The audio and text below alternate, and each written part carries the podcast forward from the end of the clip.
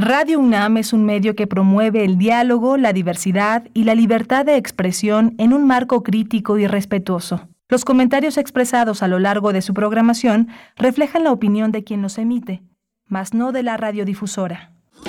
Radio UNAM presenta Primer Movimiento, El Mundo desde la Universidad. Muy buenos días, eh, hoy es viernes, ya es viernes 9 de diciembre de 2022, 7 con 2 minutos, 7 con 3 minutos ya, 7 con 3 minutos de la mañana, hora del centro del país, desde Ciudad de México. Les saludamos, estaremos con ustedes de las 7 a las 10 de la mañana aquí en Primer Movimiento, donde está Rodrigo Aguilar este, este día en la producción ejecutiva, Violeta Berber en la asistencia de producción, Arturo González en los controles técnicos, en la operación técnica de la consola y Miguel Ángel Quemain en la conducción esta mañana de viernes. ¿Cómo estás, Miguel Ángel?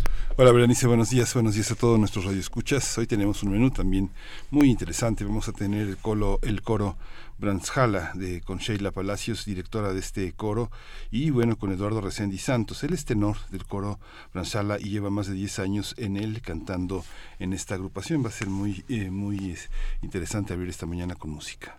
En el radioteatro de esta mañana, un cuento escrito por Guillermo Murray, eh, editado por Selector México en el año 2002. Mm, Se trata de la increíble historia del árbol bueno y el árbol malo en el libro Los Mayas para niños, cuentos y leyendas de ciudades y animales. El radioteatro de esta mañana, además de una vez aprovechamos para invitarles a que envíen sus complacencias musicales a través de redes sociales, arroba P Movimiento, estamos así en Twitter y en Facebook nos encuentran como primer movimiento UNAM. Vamos a tener también en la segunda hora el Congreso de la Ciudad de México y su aprobación al reconocimiento de la violencia vicaria. Vamos a tratar el tema con la doctora Lucía Núñez Rebolledo. Ella es investigadora del Centro de Investigaciones y Estudios de Género de la UNAM. Es doctora en Ciencias Sociales en la línea de investigación Mujer y Relaciones de Género y es maestra en Criminología, licenciada en Derecho. Ha trabajado el tema de feminismos jurídicos, violencia de género y derechos humanos de las mujeres. Ayer mencionabas, Miguel Ángel, las tres décadas que cumple el Universo Museo de las Ciencias y hoy vamos a conversar con eh, la responsable directiva de, de Universum. Se trata de la bióloga y maestra en Filosofía de la Ciencia por la UNAM, María Emilia Beller estará con nosotros para hablar de este trigésimo aniversario de Universum Museo de las Ciencias. Vamos a tener, hoy voy a tener el privilegio de la poesía necesaria. En la mesa del día, el legado del artista plástico, muralista, pintor Rafael Cauduro. Vamos a conversar al respecto. Bueno, con esta noticia lamentable la semana pasada, el sábado, la semana pasada, eh, el fallecimiento de este pintor mexicano, Cauduro. Vamos a conversar con Débora Holtz, escritora, periodista y editora, fundadora de la editorial Trilce Ediciones, que en febrero lo conversamos aquí, Miguel Ángel, estuvimos justo precisamente platicando con Débora Holtz sobre una publicación que hizo Trilce, Trilce Ediciones, un libro sobre Rafael Cauduro. Y bueno, pues eh, ahora, ahora para conversar sobre, sobre su legado y bueno, esta lamentable noticia de su partida. Sí, vamos a tener, vamos hoy, hoy es viernes de complacencias y vamos a estar con esto, con estas complacencias ¿Con qué vamos a abrir hoy? Nos están pidiendo ya en redes sociales Oscar Isidro Bruno. Buenos días, Oscar. Dice viernes frío. Ay, sí, ha estado muy frío ayer también. Y continúa diciendo, hoy me acordé de la gran Rita. Me gustaría escuchar Azul casi morado de Santa Sabina. Bueno, pues esto va para toda la comunidad. Saludos. Iniciamos primer movimiento.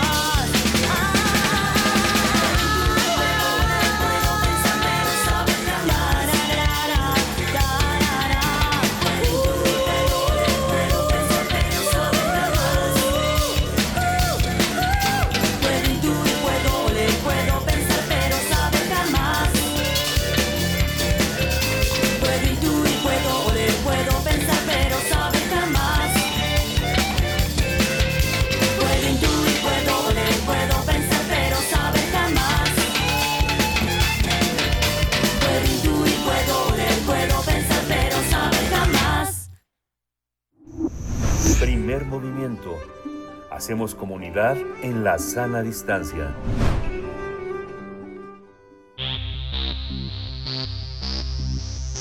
De festivales, ferias y más.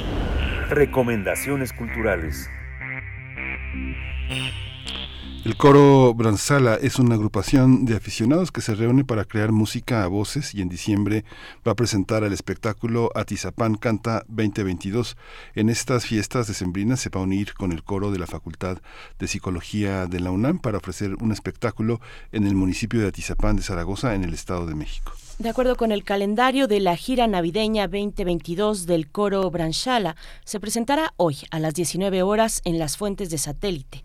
Mañana estarán en el Parque del Fraccionamiento Capristano en Atizapán de Zaragoza a las 16.30 horas y más tarde en el Rincón Colonial ubicado en la colonia Calacuaya.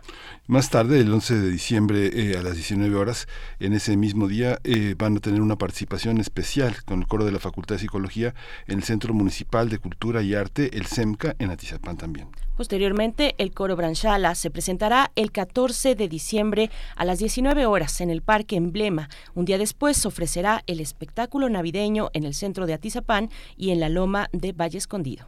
Las últimas fechas van, van a ser el 16 de diciembre en el Parque Residencial Calacuaya a las 19.30 horas y va a concluir a las 4 de la tarde el 17 de diciembre en el SEMCA Atizapán. Pues vamos a conversar sobre este calendario de presentaciones del coro, de, de, este coro Branchala. Estamos en compañía de dos invitados. Presento por mi parte a Sheila Palacios, directora de este coro, Coro Branchala. Muy buenos días, Sheila Palacios. Bienvenida a Primer Movimiento. Hola, buenos días. Mucho gusto, gracias. Gracias, Sheila. Está también Eduardo Reséndiz Santos. Él es tenor del coro y lleva más de 10 años eh, cantando con esta agrupación. Bienvenido, buenos días, Eduardo. Hola, buenos días. Qué maravilla estar aquí con ustedes. Buenos Gracias. días. Eduardo, muchas gracias. Gracias a ambos. Pues Sheila, cuéntanos cómo, eh, cómo se funda este coro. Háblanos un poco de la historia, de la tra trayectoria, del camino recorrido en esta agrupación, el coro Branchala. Pues mira, um, Coro Branchala es eh, parte de una asociación civil. Eh, en Atizapán de Zaragoza estamos al norte de pues la zona conurbada de la Ciudad de México y pues eh, aún es un área, un área muy muy una zona muy árida en cuestión de cultura, no no hay muchas salas de concierto, no hay muchos eventos culturales. Eh, hace poco más de 15 años cuando nosotros queríamos hacer alguna actividad artística pues nos veíamos obligados a ir hasta la Ciudad de México, ¿no? Y, y, pues hace 15 años sufrí dos horas de tráfico, ¿no? Ahora tres. Entonces, um, pues sí nos costaba mucho trabajo, ¿no? Hacer actividades, en, en el caso propio, pues musicales, ¿no? Porque el, el núcleo fuerte del Grupo Cultural Panchala es la música. Entonces, pues empezamos a hacer nosotros, eh, pues ahora sí que nuestro, nuestra ronchita, nuestro, nuestras propias actividades en nuestro municipio y empezar a pedir apoyos, empezar a pedir este recursos, a que nos abrieran espacios.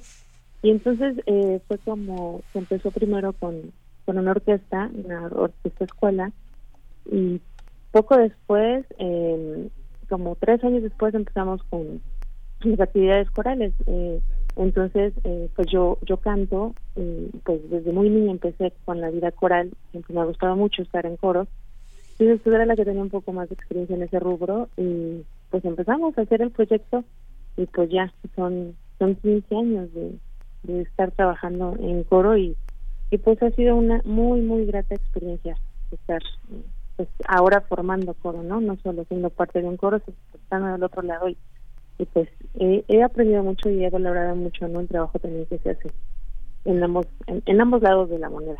Ha sido bien interesante. Claro. Eh, Eduardo, bueno, de estos 15 años que nos comenta Sheila, Sheila Palacios, de esos 15 años, un poco más de 10 has estado tú en esta agrupación, en este grupo cultural Branchala. Eh, cuéntanos de, pues, de lo que te ha tocado ver a ti, el crecimiento de este, de este coro. Decíamos que es una agrupación amateur. ¿Qué significa eso y cómo ha ido creciendo, Eduardo? Claro, eh, bueno, yo comencé a cantar en el coro Branchala cuando tenía 16 años, hace unos 11, dos, casi 12 años que, este, que comencé. Y bueno, eh, como una agrupación amateur o de aficionados, somos somos filarmónicos, o sea, somos personas que nos reunimos por voluntad a aprender música, a, conocer y a, difundirlo. O sea, realmente por, por mucho tiempo y de muchas formas no, no hemos recibido como financiamientos, sino que nosotros mismos nos, nos, reunimos por, por, digamos, vocación, por, por gusto, por amor hacer música y, particularmente esta música que mm, de pronto no es no es tan tal vez no es tan conocida o no, o no tan conocida en, en, la modalidad en la que nosotros la trabajamos no que es la polifonía coral y pero cuando las personas la escuchan la, la reciben muy bien no em, y bueno en estos años eh, hemos tenido oportunidad de de cantar en, en teatros muy bellos en, salas de concierto muy bellas pero también eh, en eh, visitando comunidades eh, que, nunca habían escuchado un coro, que nunca habían escuchado una orquesta.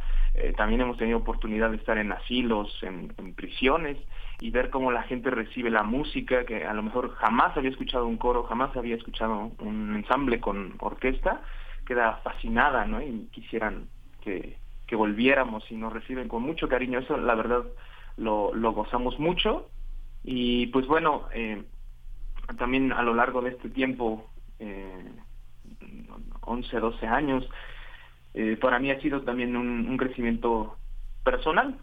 Me, ha acompañado como, como ser humano en, el desarrollo de mis habilidades eh, cognitivas, pero también pues las habilidades emocionales, sociales y pues nada, simplemente es un, un gusto estar eh, creciendo ¿no? con, con la música. Sheila, hay una, este, cuéntanos un poco la historia de este, del desarrollo del coro, cómo tienen un repertorio, que, en qué consiste, cómo, cómo se han ido agregando y desagregando los participantes, quiénes han sido como las fuerzas que han unido todas estas voluntades, todas estas aficiones. Ah, bueno, pues al ser un coro amateur, eh, pues estamos hablando de personas que no son músicos. Eh, tengo cualquier otra cosa menos músicos, ¿no? Todos son ingenieros, contadores, psicólogos, maestros, lo que te puedas imaginar. Entonces, pues hay que, sí, hay que pensar muy bien el, el, tipo de piezas, el, el repertorio, eh, porque evidentemente hay cosas que pues solamente los profesionales, ¿no? Eh, pueden hacer, pero bueno, la música es infinita y hay muchas, muchas otras eh, eh, repertorios que puede abordar un coro amateur. Y en el caso de nosotros, pues hemos hecho casi de todo. Eh, al ser un grupo cultural, trabajamos con muchos otros eh, eh, miembros que se dedican al teatro, que se dedican a la orquesta, dedican a la música eh, folclórica. Entonces, pues nosotros hemos hecho, pues, desde rock, pop, este, hemos puesto ópera, hemos puesto algunos algunas piezas eh, clásicas, eh, no sé, hemos puesto de todo, hemos puesto mucho de anime y televisión. Cada año hacemos un, evento eh, que es una convención de, anime y televisión que se llama Solinari y entonces es de cajón que pues todo ponemos repertorio no de, lo que lo que se ha visto en el cine o lo que hay en las caricaturas y hacemos también mucha música mexicana, hemos tenido la oportunidad de, viajar eh, fuera del país, entonces evidentemente tenemos que llevar nuestra hermosa música mexicana y, es lo que más gusta, ¿no? Entonces em, tenemos mucho, mucho repertorio muy variado. Y en este momento estamos trabajando más música mexicana. Eh, hace un par de meses fuimos a Perú a un encuentro coral, entonces eh, ahorita es lo que tenemos como como próximo. Y bueno no también lo que es pues riguroso no de cada año la, temporada navideña que es este pues imperdible también y que en lo personal nos gusta mucho mucho mucho hacer villancicos Fíjate, estaba pensando Eduardo que a veces eh, eh, alguien se tiene que disfrazar de psicólogo, de contador para seguir siendo músico. ¿Cómo, hasta dónde puede llegar la, la afición a ocupar un lugar tan central en la vida. Tal vez uno empieza ensayando una hora, luego dos, luego tres, luego uno no puede ir al supermercado porque se va a quedar uno ensayando y, así empieza a, tener un lugar muy importante en la vida. ¿Hasta qué punto uno puede llegar a considerar que eso que uno hace y que no vive de eso es una afición? En realidad vivimos en un mundo donde los profesionales aparentemente brillan, son los que las personas serias y los aficionados pues los que se divierten. ¿Cómo, cómo lo has vivido tú? Sí, este, bueno, justo como, como mencionas, ¿no? al comienzo es una hora, veamos qué sucede y, ya de pronto vives, vives en esto. Yo recuerdo cuando, cuando comenzaba, estaba pues en la preparatoria y, mi mamá se preocupaba, ¿no? Me decía, ¿qué, tanto haces? Como siempre, pues, las, las juventudes estaban vulnerables, ¿no? De, caer en, pues en pasos a lo mejor no muy, no muy agradables y se preocupaban mis padres, ¿no? Sobre todo mi mamá, ¿qué tanto haces? ¿A dónde vas? Y este y ya llega el momento de las presentaciones y decirle, mira, esto vengo a hacer, ¿no? Las, las noches que no llego es porque me quedo aquí a ensayar, ¿no? De fin de semana. y, entre semana pues estudiábamos solfeo, estudiábamos eh, apreciación musical, hacíamos otras cosas, ¿no? Y por, por, por cuenta propia para, para mejorar. Y, y, pero justo eso, ¿no? Te, se va volviendo una, una forma de vida, ya no es tanto una cosa como que haga como para quitarme el aburrimiento o, despejarme un poco, sino se, se va volviendo este se, no quisiera decir serio, pero sí este comprometido, ¿no? Sí, y pues haces de todo, ¿no? Eh, eh, en, eh, en mi caso, bueno, estudiar una carrera y buscar un empleo y todo, pero siempre de una forma tal que no te impida dejar esto, ¿no? Dejar la música, porque realmente hay hay un momento en que si lo dejas se vuelve se vuelve triste, ¿no? Realmente es un pesar ¿no? estar haciendo esto. Y bueno, eh, definitivamente, eh, Sheila, Eduardo, no, no, no debe ser fácil, nada fácil sostener en el tiempo un proyecto como este, un proyecto que ya tiene 15 años eh, siendo independientes, el hecho de salir, de salir a otros estados de la República, de salir, de, ir de gira, por ejemplo, ahora que mencionaban a Perú, Sheila, es necesario gestionar apoyos, me imagino. ¿Cómo le hacen ustedes? ¿Hay, hay apoyos públicos a la mano por parte de, del, del, gobierno, del gobierno del estado, del estado de México o del municipio, naturalmente apoyos privados. ¿Cómo, cómo es esta parte para un para una agrupación como la, la de ustedes? Pues básicamente eh, pues son apoyos privados, eh, los chicos se, se, financian, pero sí buscamos el, el recurso por parte de pues de, de las instituciones públicas, eh, muy en concreto, y, y sí he de, de remarcarlo, eh, hemos tenido la suerte de contar con el apoyo del, del presidente municipal actual.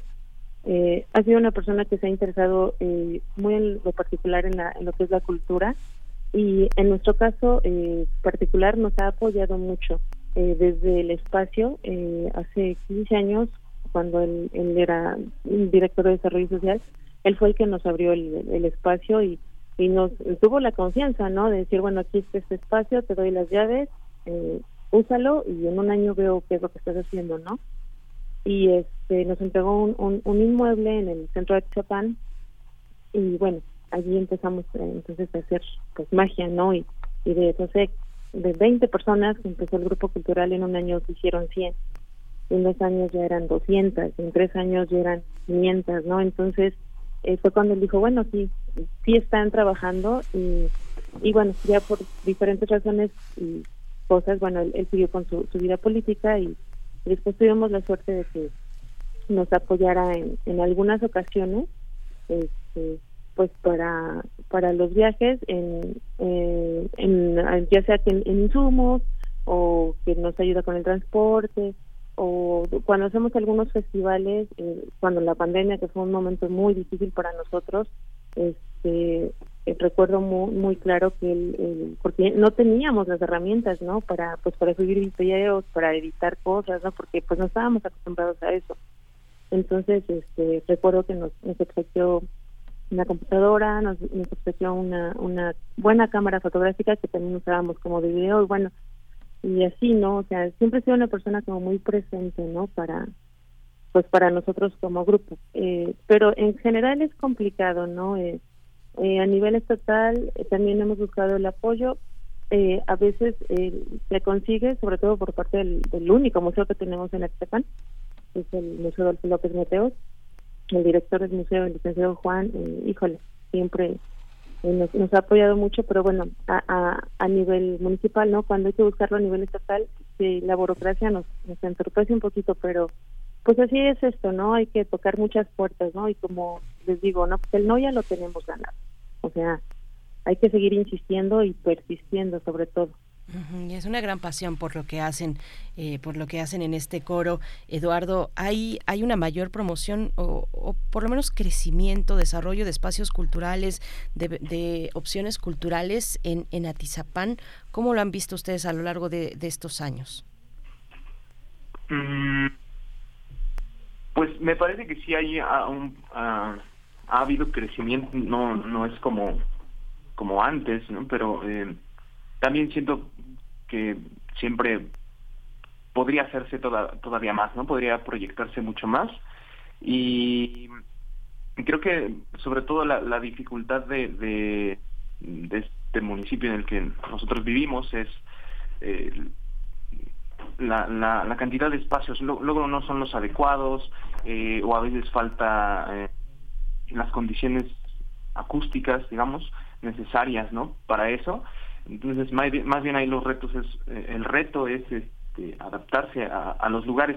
Sin embargo, con, con todo eso, yo siento que sí ha habido un crecimiento eh, pues, cultural importante, que, quizá no siempre se, se, se, alcanza a ver, pero sí hay, hay varias personas, también hay otros grupos haciendo cosas eh, em, importantes.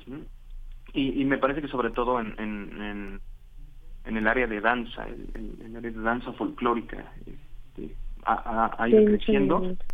Sí, sí, sí, y, en la música, pues sí me gustaría también comentarlo, ¿no? Que el nuestro es uno de los grupos más eh, sólidos, porque es difícil estar a, hacer esto por, por cuenta propia, entonces eh, surgen algunos y luego, dado un tiempo por las condiciones personales de cada quien, pues se, se disuelven. Eh, entonces, eh, este grupo Branchala, Coro Branchala y la orquesta son de los más constantes, ¿no? permanentes y están ahí. Eh, de forma constante, sí, dando difusión a esta, a esta, este modo de, del arte.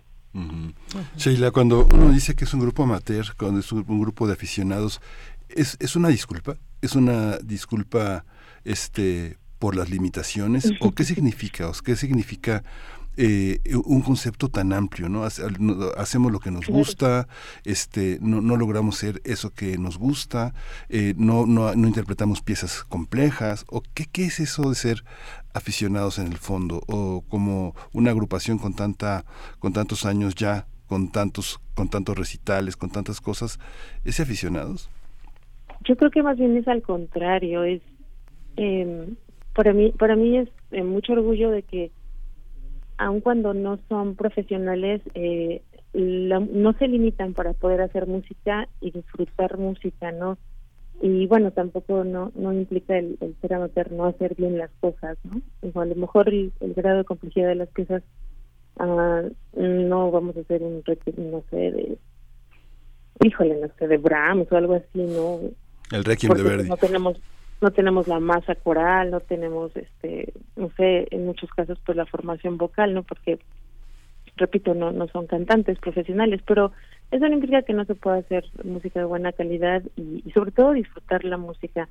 Al fin y al cabo, e, eso es lo bonito, ¿no? Que, puede uno ser parte de, la música, disfrutarla, difundirla y, vivirla. Eso, eso es, eso es lo más, lo más bello, ¿no? Entonces, no muy por el contrario, estoy eh, muy orgullosa de que todos los, los miembros del foro, eh, independientemente de la profesión que les da de comer, disfrutan mucho de, de hacer música, ¿no? Y, y de verdad le, destinan mucho tiempo, ¿no? Eh, eh, yo, yo valoro mucho el tiempo que le dedican al foro porque sé que es tiempo que dejan de estar con sus familias, en sus trabajos o en, en alguna actividad, ¿no? Que, que también es importante a nivel personal para ellos. Entonces, de verdad que, que es, es muy por el contrario, me da, me da mucho gusto estar en, un grupo así y también a veces siento que se disfruta un poco más porque no hay esa presión, ¿no? De, que muchas veces tienen los profesionales, ¿no?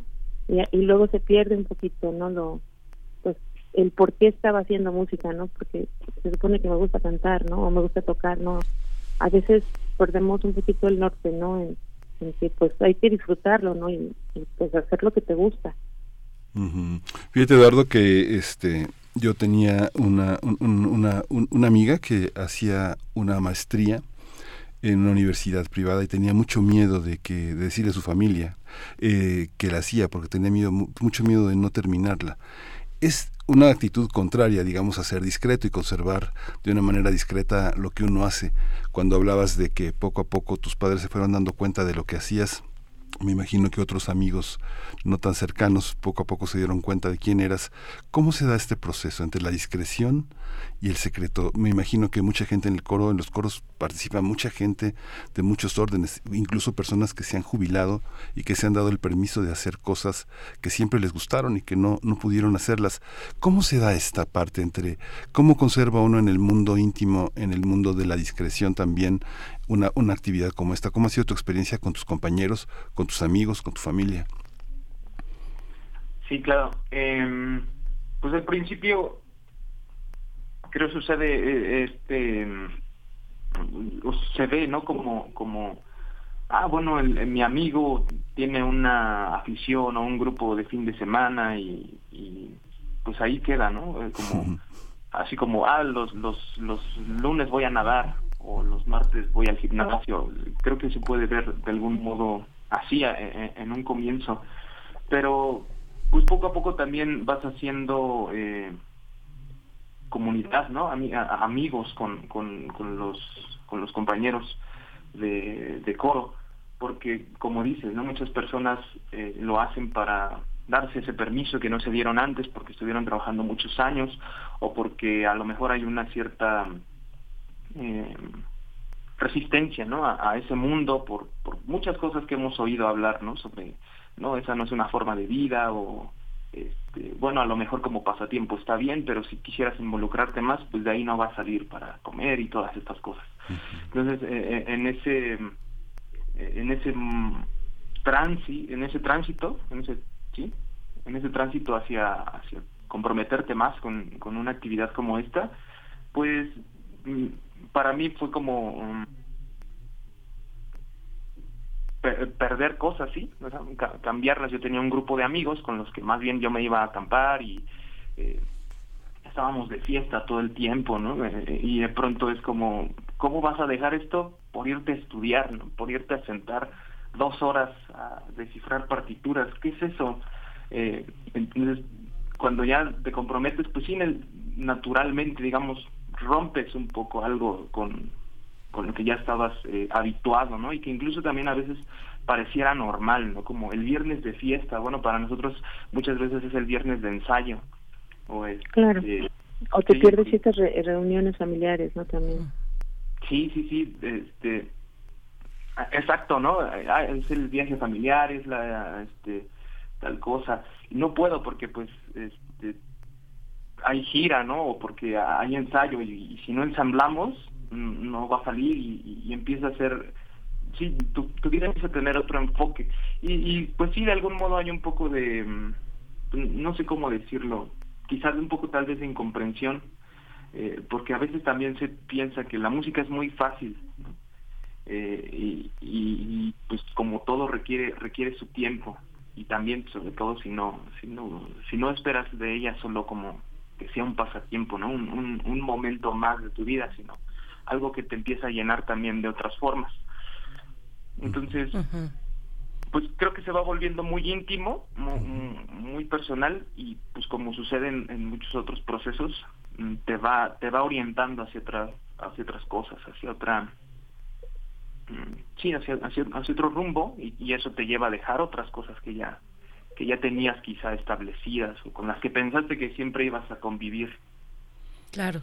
Y me imagino que llega el punto en ocasiones en que la familia, bueno, pues ya atravesó por un proceso, ya lo entendió y, se genera un apoyo, entendió que, que, un integrante de la familia decide dedicar tiempo a esta actividad y de pronto pues la familia eh, se convierte en, la, mayor, la mayor promotora, perdón, la mayor promotora o, los más grandes fans, los más entusiastas de un coro como este.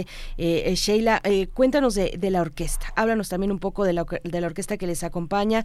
Y para empezar, eh, pues a ver, a, comentar cómo va a estar esta gira que ya ha empezado eh, y lo que queda, lo que queda en realidad de la gira navideña 2022 del Coro Branchala, Sheila. Claro, la orquesta es un proyecto hermoso. está pensado sobre todo para, para jóvenes, niños y jóvenes, eh, para acercarlos a la música. Se tienen dos orquestas, la Orquesta B y la Filarmónica de Zaragoza, eh, la Orquesta B pues, es una orquesta preparatoria en donde pues eh, los niños apenas o los jóvenes o adultos no, no hacemos ninguna distinción, pero usualmente son más niños y jóvenes. Se empiezan a preparar, ¿no? Empiezan a hacer eh, video orquestal eh, después de que ya llevan algún tiempo tomando clases del instrumento. Después los chicos hacen audición para entrar a la filarmónica y en la Filarmónica ya es un grupo más formal en donde pues ya se hace una temporada, se planean conciertos ya pues de cierto nivel y los chicos empiezan ya a tener un acercamiento pues mucho más formal eh, pues con respecto a la música orquestal y coral, ¿no? Porque la orquesta y el coro eh, eh, son una simbiosis. Trabajamos mucho, mucho juntos, hacemos muchos eventos en, en conjunto y bueno, en la temporada navideña pues es el, el broche de oro, ¿no? En, el cierre. Este, cada año eh, tenemos la pues la tradición de hacer un recorrido por las diferentes comunidades del municipio, este, o los municipios aledaños también, Naucalpan, Nicolás Romero, Tlalnepantla, eh, sobre todo eh, buscando que acercar, ¿no? Eh, pues lo que es pues la, la música y sobre todo pues los villancicos, ¿no? Que pues siempre representan la, el, bienestar y los, buenos deseos, ¿no? para todos. Entonces, eh, hacemos este, este recorrido por varias comunidades, y pues nosotros obviamente disfrutando, gozando los, los villancicos y pues llevando un poquito, ¿no? De, de, buena recreación y, y, pues igual dándonos a conocer en, en las, las, comunidades para, como decía Eduardo, ¿no? Para las personas que no han tenido la oportunidad de, pues, de, de, de ver, ¿no? Tener una orquesta no de cerca no no tengas que ir a la NESA o a Bellas Artes no porque pues, muchas veces está lejos. Eh, aunque no sea una orquesta eh, profesional eh, pues vivirla no sentirla porque eso es bien diferente no sentir la energía la, las vibraciones que se crean entre un coro y una orquesta son únicas. Entonces pues tenemos estamos ayer ayer se empezó con, con la gira entonces vamos a estar pues, visitando varios lugares de, nuestro municipio. Se ha ido reactivando poco a poco, desafortunadamente en la pandemia tuvimos que hacer eh, una pausa, pero este año estamos muy contentos y muy emocionados de poder otra vez eh, pues ir a comunidad, ¿no? Y, empezar otra vez a mover eh, pues la música y las actividades culturales. Entonces vamos a, estar haciendo básicamente un repertorio de, de los villancicos más tradicionales, conocidos, pues para que la gente también los pueda cantar y, pueda participar, porque de eso se trata, ¿no? De que la gente participe y cante y disfrute pues los repertorios que, llevamos, ¿no? O sea, no solo es para que escuchen, sino para que participen cantando y, y pues disfrutando, ¿no? lo que es la temporada navideña. Sí, eh, bueno, en realidad apenas empezó esta, esta gira navideña el día de ayer, 8 de diciembre, y hasta el 17 se estarán presentando, hasta el 17 de diciembre. Eduardo, cuéntanos un poco dónde los podremos ver. Cuéntenos también de esta participación, Eduardo, con el coro de la Facultad de Psicología de la UNAM. Eh, para, para quien tenga posibilidad, pues se acerque en estos días eh, la gira con ustedes. Ah, muchas gracias. Em, el día domingo eh, es el día que nos reuniremos con el coro de la, de la facultad y será en el Centro Municipal de Cultura y Arte de, nuestro municipio. Y bueno, es, agradable contar con este espacio, es, es un lugar eh, amplio en, en, el que pues ya hay cierta, digamos, historia cultural del municipio. Y pues nada, estará, estará muy divertido, no, no sé qué otra palabra usar. vamos a presentar pues, música navideña, no sé si se, se hará también algún otro repertorio. Y bueno, dentro de esta música navideña, pues también ahí jugamos un poco con los ritmos latinoamericanos, con los villancicos son quizás son un poco más tradicionales y manejan una polifonía más eh, pues igual tradicional, ¿no? Eh, pero bueno, eh, a nosotros nos gustan mucho también estos villancicos que, que trabajan los ritmos de, nuestra América Latina y por ejemplo tenemos y también de, algunos este, villancicos españoles no que son que son muy bonitos y, nos recuerdan justo esta parte de que la Navidad pues es es una solemnidad una, un tiempo solemne no un tiempo interior pero también de mucho gozo y de baile no y por ejemplo hay uno que a mí me encanta y, eh, este, creo que a, a mis compañeros también y se llama Los Reyes Magos. ¿no? llegaron ya los reyes y eran tres, Melchor Gaspar y el negro Baltasar, arropo y miel les llevarán y un poncho blanco de alpaca real. Me gusta mucho este vino. Y pues nada, eso es lo que estaremos viviendo. Ay, bravo, qué bravo, muchas gracias, muchas gracias Eduardo por compartirnos un poco de tu voz, bueno, y, solamente una pincelada de lo que vamos a poder disfrutar. Por lo pronto, esta tarde a las 19 horas en las Fuentes de Satélite, esto se encuentra en Calzada del Sol sin número, Colonia Fuentes de Satélite, en Atizapán de Zaragoza, estarán presentándose 19 horas. Muchas gracias, Miguel Ángel, nos, nos despedimos. Muchas gracias, Sheila Palacios, directora de este coro, del coro Branchala y de Eduardo Reséndiz Santos, tenor, tenor de este coro, un, un, un, un, profesional de un profesional de la pasión de la música también. Gracias, Eduardo. Gracias. Hasta pronto. Hasta gracias, que estén muy bien. Muy bien, muchas gracias. Pues eh, en estas este, anuncios parroquiales le, felicitamos. Eh, hoy cumple siete años Ainhoa. Así que va rumbo a la escuela. Todos estos eh, niños que nos acompañan todas las mañanas en el auto eh, con nuestro radioteatro de los viernes, con estas, eh, con esta introducción a la, a, la escuela. Muchas gracias. Felicidades, Ainhoa. Que la pases muy bien. Que la pases muy bien, Ainhoa, querida, diviértete mucho, pásala muy bien, dile a tus papás que, te lleven a festejar. Y bueno, con, con, con, este radioteatro, con este radioteatro y esta felicitación, vamos a continuar. La increíble historia del árbol bueno y el árbol malo es un cuento escrito por Guillermo Murra y se encuentra en la editorial Selector México, una publicación del 2002. El libro es Los mayas para niños, cuentos y leyendas de ciudades y animales para todos los pequeños y las pequeñas que cumplen, cumplen años esta mañana. Pues vamos con el radioteatro. Cuando cuentes cuentos, recuerda los de primer movimiento.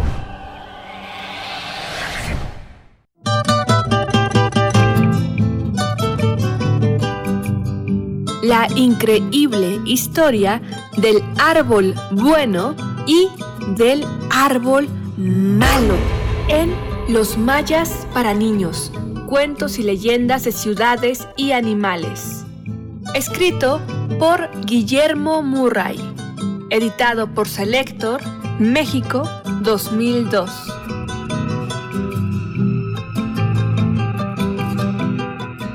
Muchos de los cuentos y leyendas mayas se rescataron del olvido gracias a nuestros abuelos.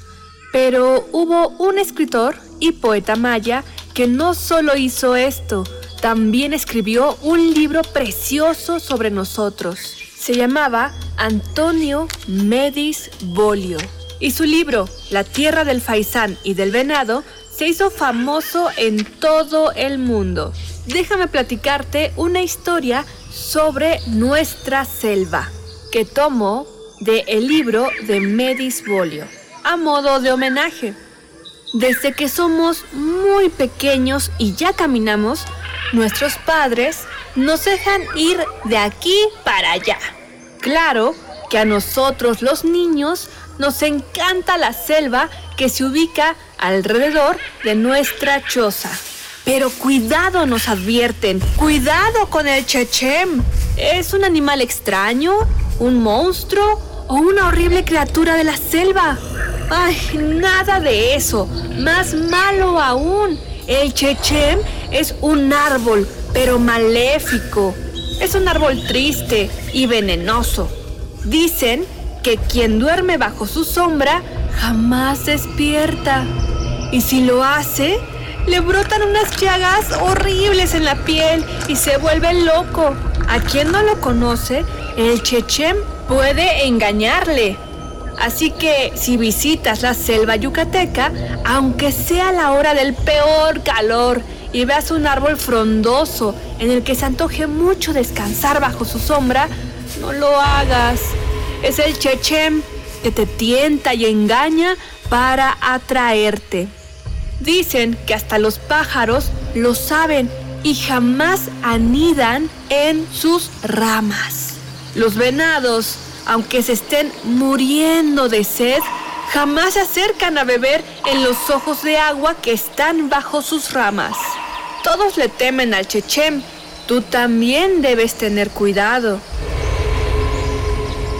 En cambio, existe un árbol hermoso, amado por todos los mayas. Lo llamamos nuestra madre la ceiba y lo podrás ver en las grandes plazas de los pueblos del Mayaf. A la sombra de este árbol se hacen fiestas, bodas y bautizos. Tienen el tronco liso y ancho y con sus ramas forma un gran techo en el cual anidan todos los pájaros de nuestra tierra y forman sus paneles nuestras abejas meliponas. Dicen que el viento fresco mece sus ramas y que alrededor de la ceba vuelan las mariposas. La tierra que guarda sus raíces está siempre húmeda y viva. Por eso, nosotros los mayas creemos que cuando alguien muere, va a sentarse debajo de una gran ceiba crece en lo más alto del cielo. Así que, al terminar nuestra vida aquí, descansaremos para siempre bajo su sombra. La increíble historia del árbol bueno y del árbol malo en Los Mayas para Niños, cuentos y leyendas de ciudades y animales. Escrito por Guillermo Murray, editado por Selector, México 2002.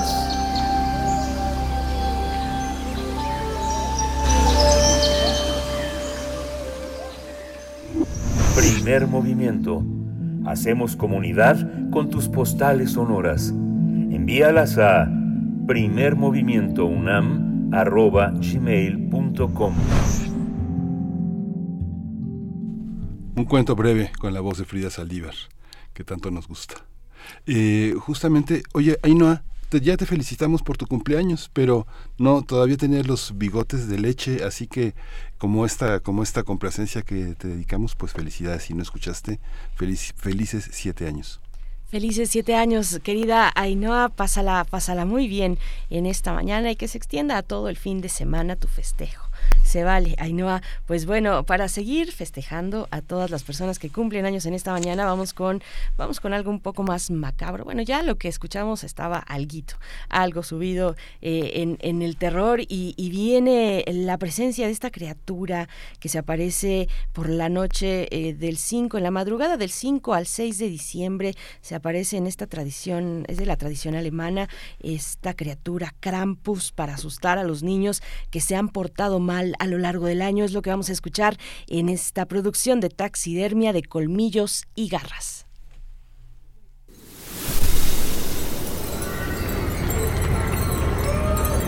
Quiero hacer un brindis, queridos radioescuchas. Nuestro programa llegó a fin de año y nosotros, sus queridos monstruos, estamos muy contentos. Gracias por dejarnos chuparles los sesos, devorar sus niños, alimentarnos de sus pesadillas, vivir bajo sus camas mirarlos con odio en la oscuridad y sobre todo, muchas gracias por sus gritos de terror. Esta es la edición navideña de Taxidermia de Colmillos y Garras. Presentada por Radio UNAM. O lo que no nos hemos comido de ella. ¡Salud!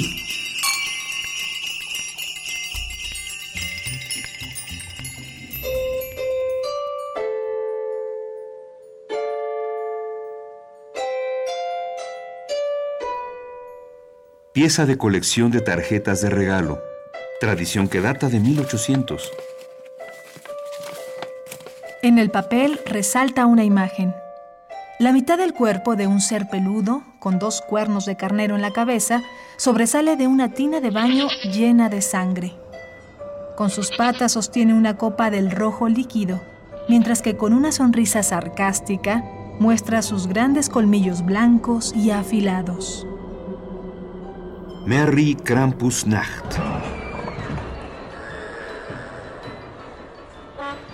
Los humanos salen a las calles con pieles sobre los hombros. Sus caras están ocultas detrás de máscaras de demonios. Llevan en las manos ramas y látigos con los que golpean a quienes se atraviesen en el paso. Ríen, bailan, se emborrachan. Alguien me golpea por la espalda con un látigo. Siento que mi piel arde. ¿Quién te crees, imbécil? Estrello mi puño en su cara. Siento que mi mano se calienta. Mis nudillos se agrietan. En las pequeñas hendiduras se comienza a iluminar un caminito de lava. ¡Fuego! ¡Fuego! Se me incendia la mano. Meto el brazo en un barril de cerveza. Después me dirijo con furia al individuo del látigo. Lo agarro por uno de sus cuernos e intento zafárselo. Pero no puedo. Está atorado. No puedo. No sale. No es humano.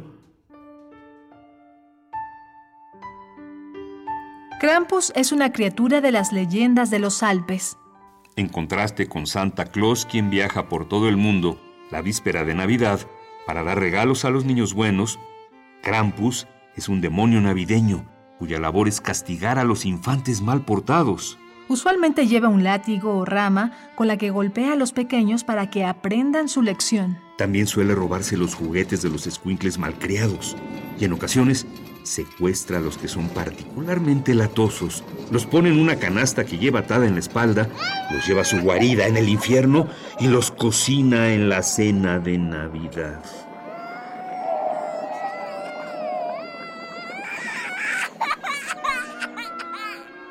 Su apariencia varía, pero usualmente es descrito como un ser lanudo, negro o café, con pezuñas y cuernos.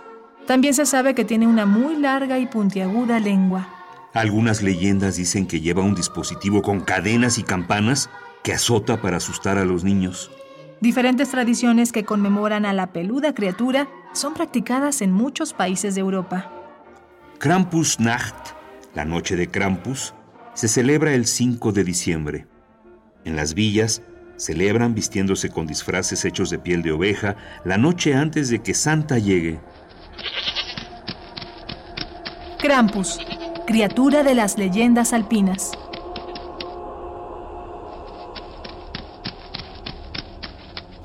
Voces, María Sandoval y Juan Stack. Grabación, Mario Hernández. Ambientación sonora, Oscar Peralta.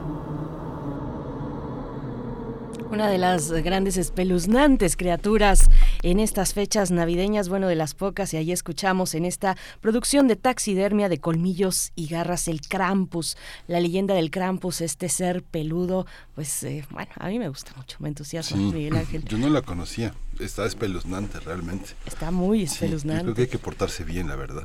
Hay que portarse bien, ese es el mensaje y si no ya saben con qué se pueden encontrar el próximo año.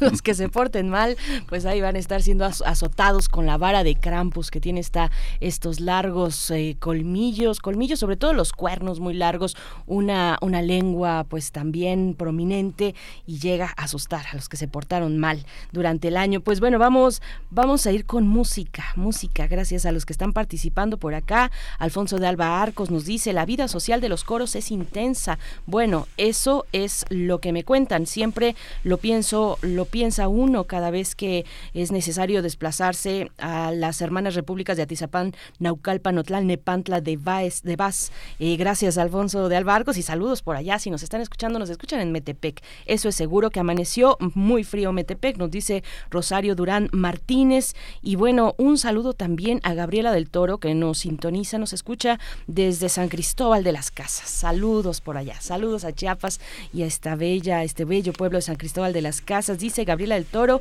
eh, buenos días, un poco fríos. Dice, ¿se puede pedir My Favorite Things de John Coltrane para esta cumpleañera? Feliz cumpleaños, Gabriela, pásala muy bien. Bueno, claro que la vas a pasar bien eh, con la oferta gastronómica que hay en San Cristóbal de las Casas, no lo dudo. Pásala muy bien en este día de tu cumpleaños. Nosotros vamos con música desde muy temprano. Fugitivo 5 eh, Alejandro se madrugó, dice madrugación, para formarse en la fila de las complacencias musicales de primer movimiento y nos pide una, una canción de las primeras, yo creo, del año 66, entiendo, de las primeras de Angélica María. Eh, Miguel Ángel. Sí, llegó que andaban en ese momento Miquel Laure, este Johnny Laboriel, andaban experimentando, tratando de asimilar qué significaba el rock en inglés y mientras tanto se divertían con un rock en español muy extraño pero todavía memorable. Sobrevive y sobrevivirá hoy en Radio Nam. Sí, todavía memorable. Se trata de Super Pitagórico, la canción con la que vamos a cerrar esta primera hora de transmisión, 7 con 56. Vamos con música y después al corte.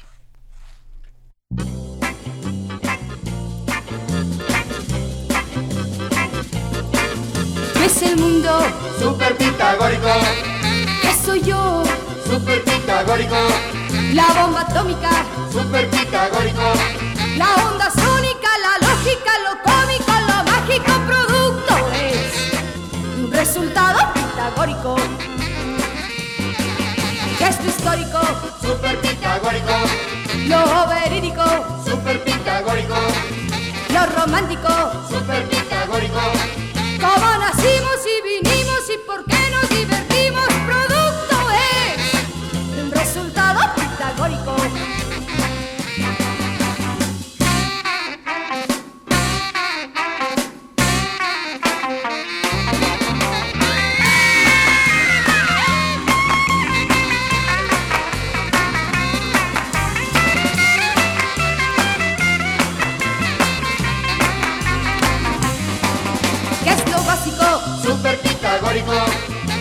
Y lo clásico, super pitagórico. Y lo cósmico, super pitagórico. Porque soñamos y besamos cuando nos enamoramos. Producto es un resultado pitagórico.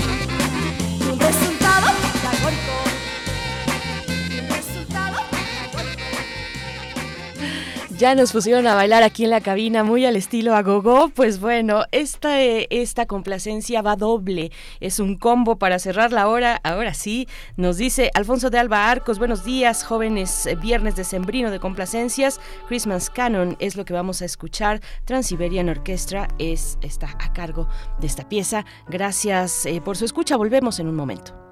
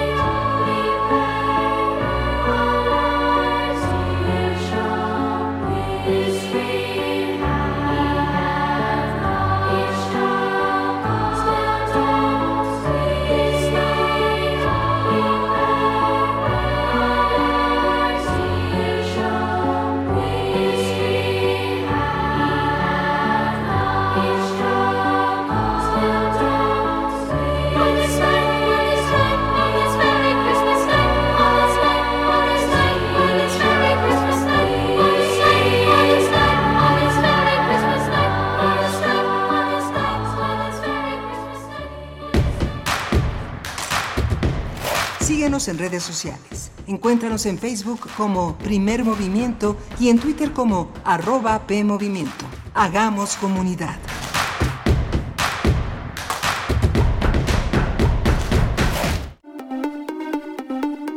Entre acciones y reacciones, seguimos luchando contra el cambio climático y la destrucción del ambiente. Habitare. Agenda Ambiental Inaplazable. Todos los lunes a las 16 horas por el 96.1 de FM después del corte informativo. El cambio es bueno, pero el cambio de conciencia es fundamental. Radio UNAM. Experiencia sonora.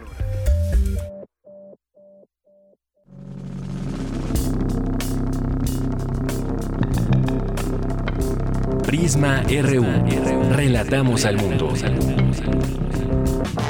Un informativo con visión universitaria. Noticias, análisis, debate. Prisma RU. Conduce Deyanira Morán. Te invitamos a escucharnos de lunes a viernes, de 1 a 3 de la tarde. 96.1 de FM. Radio UNAM. Experiencia sonora. Habla Mario Delgado. La transformación avanza por la voluntad de la mayoría del pueblo de México. Antes el gobierno estaba al servicio de los poderosos, protegía los intereses de los de arriba y saqueaban el patrimonio de la nación. Ahora es el gobierno del pueblo y para el pueblo, y primero van los pobres, se combate la corrupción y se defiende la soberanía. Tenemos al segundo mejor presidente evaluado de todo el mundo y tenemos mucho pueblo. Sigamos con esperanza transformando la patria que soñamos para la felicidad de nuestros hijos y nuestras hijas. Morena, la esperanza de México. Raticida, gasolina, ácido sulfúrico, amoníaco, acetona. No importa qué droga química te metas, todas están hechas con veneno y de todas formas te destruyes. La sangre de las drogas nos mancha a todos. Mejor métete esto en la cabeza. Si te drogas, te dañas. Si necesitas ayuda, llama a la línea de la vida. 800-911-2000. Para vivir feliz, no necesitas meterte nada. Dijeron que el video mataría a la estrella de radio. Pero no fue así. Tenemos casi 23.000 audios disponibles en nuestro podcast. Conoce nuestras series, radioteatros, barras, adaptaciones y otras joyas radiofónicas del pasado en www.radiopodcast.unam.mx. Disfruta a toda hora Radio UNAM. Experiencia sonora.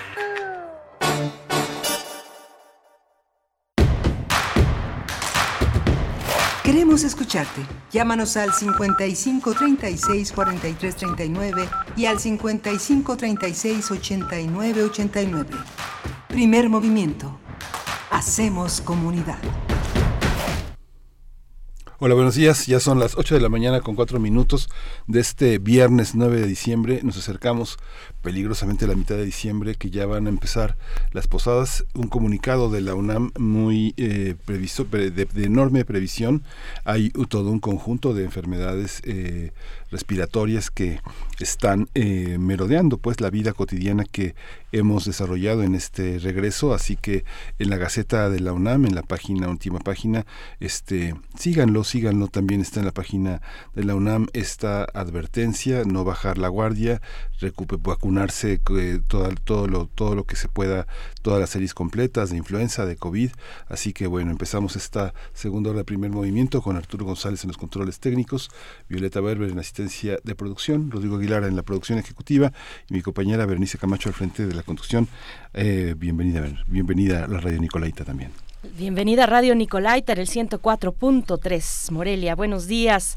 Debe estar frío por allá también. Eh, buenos días, gracias. Pues estamos eh, con este con este comunicado que comentas, Miguel Ángel, que publicó ayer la UNAM, eh, donde pues se ve la, la, previsión de que pues por cierre de año, las celebraciones de fin de año, se pueda dar un incremento en el riesgo de contagios, un, provocando un, un número de contagios de infecciones respiratorias agudas, neumonías y bueno, por ello, por ese escenario que se acerca hacia el fin de año, hay recomendaciones, recomendaciones, son cinco recomendaciones, por supuesto tener esquema de vacunación contra COVID-19 completo y con los refuerzos correspondientes es la primera recomendación.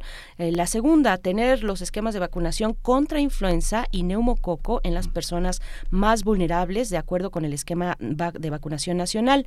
Tercero, usar correctamente el cubrebocas usar correctamente el cubrebocas al estar en espacios cerrados, especialmente en aquellos donde haya poca ventilación y personas de diferentes procedencias.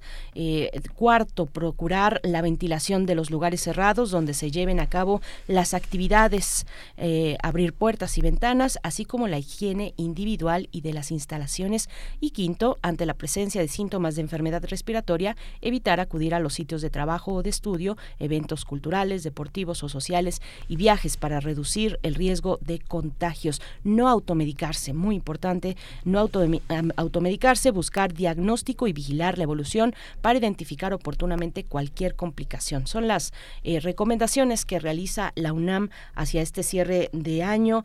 Yo, eh, pues, he visto, pude ver en algunas de las transmisiones, por ejemplo, de la FIL Guadalajara, pues, donde hay mucho bullicio, mucho ruido entre las salas y a veces, pues, algunos eh, de los escritores, de las escritoras no se sienten muy cómodos, se escucha lo que está pasando afuera y al momento de dictar alguna conferencia, de dar su participación en público, pues piden que se cierren las, las, puertas, ¿no? Por ejemplo, mm. que, que, se cierren las puertas y bueno, ahí eh, pues es, es, complicado, ¿no? Entre, entre poder eh, estar presente con la atención a lo que está ocurriendo eh, con, con, la persona invitada y pues la ventilación necesaria para un espacio donde como ese, donde se reúnen o se reunieron pues personas personas de distintos eh, lugares de procedencia, ¿no? Es, es, complicado, hay que tener sensibilidad en ese en esos casos, ¿no? Sí, eso que señalas es muy, es muy interesante porque es como una, una observación fina en, en los grupos, por ejemplo, en las clases, en los eh, planteles, por ejemplo, universitarios, se mantienen las puertas abiertas, pero cuando una clase termina antes que otra,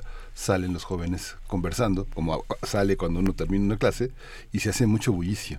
Y la tentación de cerrar la puerta pues es inminente pero este pues todavía hay muchísima población. El regreso a clases fue pues eh, multitudinario con mucho entusiasmo y con mucha gente y los alumnos se sientan cerca uno de otro. Es algo muy este está aunque hay espacio en el salón el muégano es lo que predomina entre nosotros no y curiosamente varios algunos profesores de secundaria que son personas con las que tengo acceso comentaban que muchos niños muchos niños comentan estoy resfriado pero saben que tienen covid no, no, es, no hay que estigmatizar, ¿no? Si nos da COVID, pues hay que cuidarnos.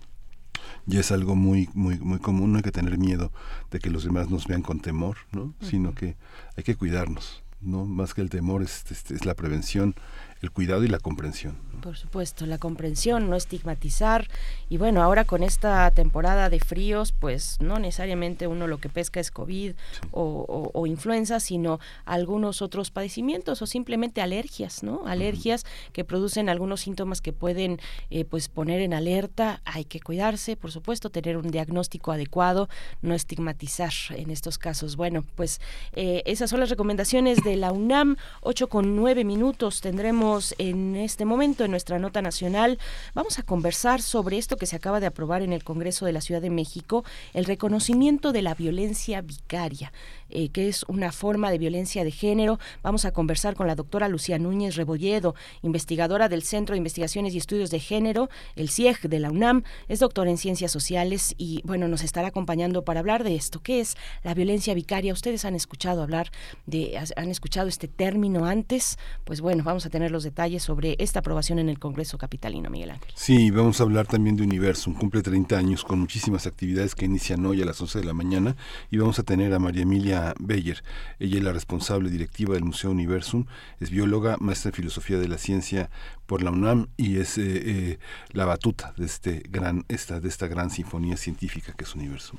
Por supuesto, esta gran sinfonía científica, Universum, felicidades, enhorabuena. Y solamente eh, un comentario dice Daniel Manzano, para que no se me pase, eh, dice, buenos días a todo el equipo de primer movimiento y muchas gracias por continuar haciendo comunidad mediante la presentación de propuestas que benefician a grupos que no cuentan con grandes apoyos gubernamentales o privados. Gracias, Daniel Manzano. Él se refiere al, colo, al, coro Branchal. Eh, abrimos la emisión hablando de este coro, un coro amateur que, eh, bueno, tiene una gira en estos días a partir de ayer y hoy también, bueno, hasta el 17 de diciembre, una gira, eh, pues, en distintos espacios, recintos de Atizapán de Zaragoza. Y bueno, gracias Daniel Manzano por este comentario. Nosotros vamos con nuestra nota nacional. Nota nacional. Eh, la violencia vicaria es un concepto que se refiere al daño que causa el padre a sus hijos para generar dolor a la madre.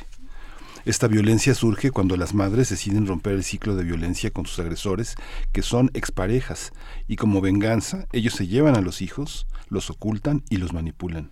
Para evitar esta situación y eh, tener responsabilidad eh, sobre las personas que la ejercen de manera unánime, el Congreso de la Ciudad de México aprobó el reconocimiento por ley de la violencia vicaria.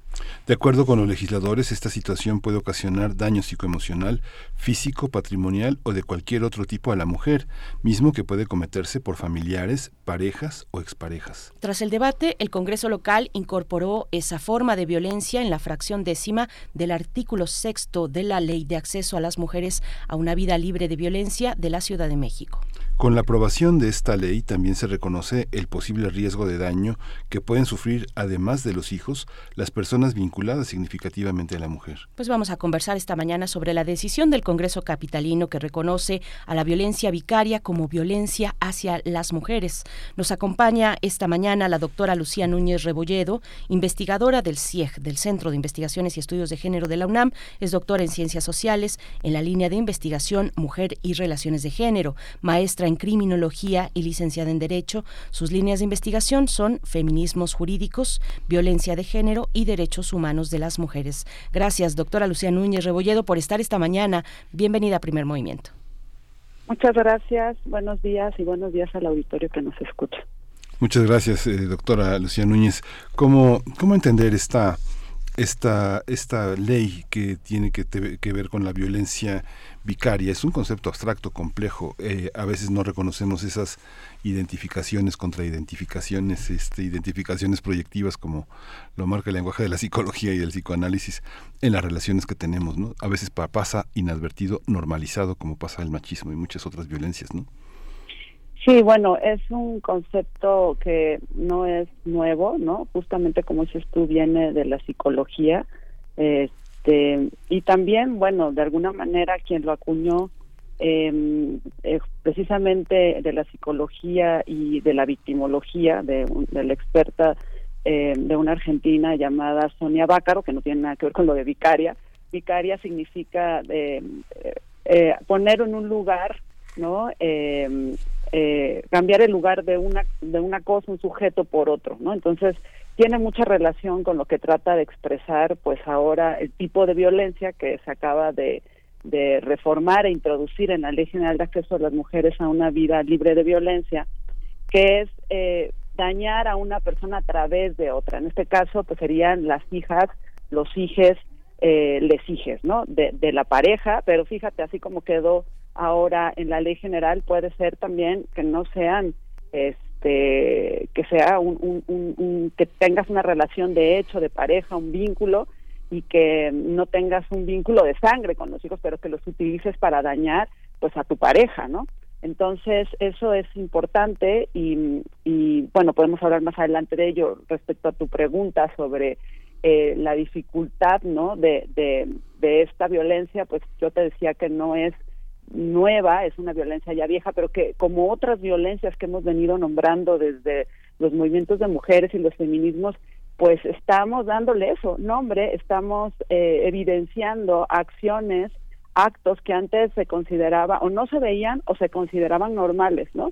Y estamos viendo a la violencia está transformándose las formas de ver y las formas de que cómo consideramos la violencia y ahora han tenido voz, voz la mujer y, y, oídos, bueno, siempre hemos tenido voz, más bien no hemos tenido oídos, y ya, eh, digamos, la introducción de estas definiciones en el ámbito jurídico, pues es precisamente eso, importante porque permiten lanzar un mensaje, ¿no?, de lo que está bien y está mal y lo que ahora podemos percibir y reclamar y que antes estaba oculto o que guardábamos el sufrimiento y el dolor o que lo normalizábamos también internamente. Doctora Lucía Núñez, la violencia vicaria se, se, refiere, se refiere únicamente a la violencia de género, porque pienso, por ejemplo, en aquella violencia que sufren, no sé, personas defensoras de derechos humanos, eh, servidoras, servidores públicos que, que tal vez están tratando en primera línea cuestiones de temas de desaparecidos, de homicidios, eh, expuestos a esta violencia que eh, en el contexto, por ejemplo, del, del combate a la delincuencia organizada, eso también es violencia vicaria o solamente nos referimos a violencia de género eh, cuando hablamos de violencia vicaria?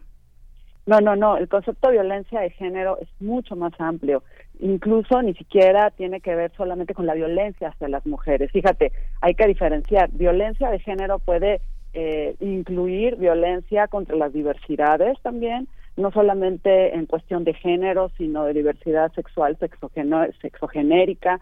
Tiene que ver eh, y cuando hablamos tiene que ver con violencias que sufren personas que no se no se sienten conformes con el sexo asignado al nacer, como mujeres, sobre todo mujeres trans, por ejemplo, pero cuando hablamos de violencia vicaria y cuando hablamos eh, tiene que ver más que con cualquier otro tipo de violencia, tiene que ver con violencia, fíjate, contra las mujeres por motivos de género. Es decir, el móvil como se ha construido teóricamente y ha devenido en las leyes, en las leyes como esta que acaban de reformar en el Congreso de la Ciudad de México, eh, tiene que ver con que el motivo es el hecho de ser mujer, ¿no? Así se ha venido enunciando. Y esto significa que eh, las madres, en su rol de madres, generalmente sufren de este tipo de violencia por parte o casi siempre de los hombres, y así quedó la definición también en la ley general. Es decir, son mujeres que a través de los hijos son dañadas no el objeto final no son eh, de daño eh, es la mujer y lo perpetran generalmente los hombres. Entonces cuando tú hablas de la violencia del crimen organizado de las mujeres periodistas ahí el motivo puede haber violencia de género habrá que analizar pero es otro tipo de violencia. Por eso en esta ley hablamos y están enunciados tipos y modalidades de violencia, que no es lo mismo la violencia vicaria, por ejemplo, a la violencia, eh, la violencia eh, la violencia vicaria puede ser psicológica también y física, pero digamos, ah, no es lo mismo la violencia vicaria que la violencia, eh, estoy pensando, eh, el acoso sexual, ¿no? En el ámbito escolar o en el ámbito público, o sea, son tenemos estas diferenciaciones porque es importante, ¿no? Pragmáticamente conocer esta diferenciación y también para asignar responsabilidades y, y para conocer porque tenemos pues capacidades limitadas de conocimiento. No quiere decir que estén separadas estas violencias. La violencia de género es un continuum finalmente. La violencia de género contra las mujeres es un continuum también finalmente. ¿A qué me refiero con un continuum? A que eh, por estructura, donde hay una desigualdad construida, no natural, artificial, de una desigualdad de poder donde las mujeres hemos sido subordinadas a lo que se considera valioso, importante, a lo que la sociedad ha puesto en un lugar de privilegio, que es lo masculino, venimos sufriendo una serie de discriminaciones y en ese sentido de violencias, que te digo, no están seccionadas, pero por motivos pragmáticos y en las leyes y para conocimiento tenemos que este, compartimentalizar, ¿no? Pero no quiere decir que no hay este continuum, porque es un problema estructural que empieza desde que nacemos y al ser eh, eh, tener asignado un sexo y tener una función en el mundo, una función que ha sido desvalorada, pues entonces ahí hay la discriminación y tenemos que entender cómo surge esa discriminación tanto en el ámbito público, en el ámbito escolar, eh, en el ámbito, como en este caso, en, la violencia vicaria, que generalmente se da al, interior de la familia, pero no siempre, porque no necesitas tener, digamos, una familia, y que puede expresarse en distintos ámbitos, es decir, en distintas modalidades, a eso se refiere la modalidad, y los tipos es de cómo se ejerce, si es, por ejemplo, a través de, lo físico, de lo emocional, de lo económico, lo patrimonial, ¿no? Entonces, y, en distintos ámbitos, como yo decía. Entonces, no quiere decir que sean tan diferentes, en realidad la violencia de género contra las mujeres, insisto, tiene que ver con la cuestión de subordinación y de discriminación histórica estructural de las mujeres y que puede ser expresada de distintas maneras. Entonces, sí es una violencia de género, la violencia contra las periodistas, por ejemplo, en el ámbito laboral, ¿no? O la violencia que ahora le llaman violencia política o la violencia eh, obstétrica, es violencia de género, pero no es no es lo mismo y para el análisis, para asignación de responsabilidades, para la prevención tendremos que diferenciar entre en qué lugares se da y en qué forma se da, o sea, bajo qué bajo qué este eh, motivaciones se da, ¿no? Y acá en la violencia vicaria la motivación principal, si bien es dañar a la mujer por considerarla subordinada porque no cumple con el rol de género, ¿no? En el ámbito familiar, por ejemplo, en la idea del amor romántico, si la mujer sale o cuando hay generalmente este tipo de violencia se da cuando hay separaciones o divorcios, ¿no? Entonces los hijos eh, eh, emergen como una forma de instrumento de daño, ¿no? Cuando una mujer deja a un hombre, por ejemplo, también eh, se le castiga a través de los hijos, o se manipula a los hijos, o se controla a la mujer cuando ya no hay un control, cuando hay una separación a través de los hijos. Entonces, generalmente hacen esto los hombres, no quiere decir que las mujeres no lo podamos hacer, pero es un fenómeno, como yo digo, eh, común y cuando digo estructural tiene que ver con prácticas de creencias donde eh, se veía normal que un hombre controlara a una mujer y se veía anormal que una mujer pudiese tomar decisiones o ya no quisiera acostar con un hombre, ¿no? Entonces, este tipo de violencia se da, como yo digo, mucho en el ámbito de las separaciones y del control de la mujer aunque no siempre tienes que tener una relación de vínculo de hecho. Entonces sí es diferente. Es diferente la violencia de género que sufren las mujeres periodistas, la violencia este, eh, eh, eh, obstétrica, las, hay distintos tipos de violencia, pero sigue siendo violencia de género contra las mujeres. Sí, es que justamente, digo, se da en los dos sentidos porque justamente es parte de una relación eh, dual, la, la, separación de las parejas, pero todo el aparato, todo el aparato sociocultural está prácticamente en contra de la mujer, incluso el teórico. Yo recuerdo en 1960 Winnicott, eh, Donald Winnicott, este gran psicoanalista inglés de inspiración kleiniana, adopta la idea de la madre suficientemente buena eh, con este conjunto de teorías del soporte, del holding, del apoyo, y, sirve para culpabilizar muchísimos años a las mujeres. En la terapia, en la terapia psicoanalítica y en la terapia psicológica, este, uno de los grandes este, logros de esa violencia vicaria es que muchas personas este, le reprochan de una manera permanente a la madre que no haya detenido la violencia del padre. Es algo generalizado, es uno de los ejes de la terapia. ¿eh? Muchos hombres este, se, se quiebran a la hora de testimoniar esa violencia del padre o del padrastro y que la madre queda inerme, ¿no? Solamente este, diciendo, hijo, pórtate bien, y ella queda como la gran culpable y el gran, y el gran dolor, ¿no, Lucía? Sí, bueno, es que acá se ignora, o sea, no es que se trate de justificar, para muchas personas, y yo coincido contigo, luego dicen, es que la mamá, ¿por qué no hizo nada? ¿No? Y en la teoría, por ejemplo, del derecho, eh, generalmente tienen responsabilidades, son mujeres que, acaban en la cárcel, porque la teoría del derecho, la dogmática penal, está muy pensada desde, eh, pues desde el androcentrismo. Entonces, se le pide a la mujer, cuando hay una sin tomar en cuenta la desigualdad estructural, esta que venimos hablando, la cuestión de género, es decir, los roles desiguales y lo que se nos exige para ser una buena mujer, ¿no? Eh, no se toma en cuenta eso, entonces le sanciona igual porque no cumplió con el deber de cuidado, que así se le llama, ¿no? Si tú tienes un menor a tu cargo y, y, alguien le está abusando de ese menor o está dañándolo, tú como, como una persona adulta, mujer u hombre, porque la ley y la dogmática no surge pensando en el género, ¿verdad? Y seguimos con esa dogmática, pues le, le piden que asuma una actitud igual ¿no? Entendida la igualdad sin tomar en cuenta estas relaciones desiguales de poder a las mujeres que los hombres, cuando muchas mujeres se encuentran, ¿no? No en el ámbito individual de que pobrecitas, no, se encuentran en una situación de desigualdad porque dependen o económicamente, también se genera una dependencia en ese sentido psicoemocional, afectiva, y esto tiene que ver no con una cuestión individual, tiene que ver con cómo nos educaron, tiene que ver con la idea del amor, tiene que ver con la idea de la dependencia y tiene que ver también con relaciones económicas y sociales, ¿no? Como, como digo, estructurales. Eso no se veía en las leyes y tenemos todavía muchos jueces que piensan así y le exigen lo mismo a la mujer, el deber de cuidado, y la sancionan igual que a los hombres, como si estuviéramos en igualdad, entendiendo la igualdad sin tomar en cuenta las diferencias, pues no solamente corporales y las necesidades diferenciadas entre hombres y mujeres, sino la desigualdad socioestructural y económica en la que vivimos las mujeres por el hecho de ser mujeres. Eh, Luciano Núñez, ¿qué se necesita para hacer efectiva esta incorporación de la violencia vicaria a, la ley, a la ley de acceso de las mujeres a una libre, a una vida libre de violencia en Ciudad de México? ¿Cuáles son, eh, digamos, los pasos a seguir? ¿Qué es lo que viene? ¿Qué es lo que hay que reformar? Eh, me imagino que toca, no sé, si el Código Civil, cuáles son las pues las sanciones que se tienen para aquella persona que resulte responsable de ejercer violencia vicaria?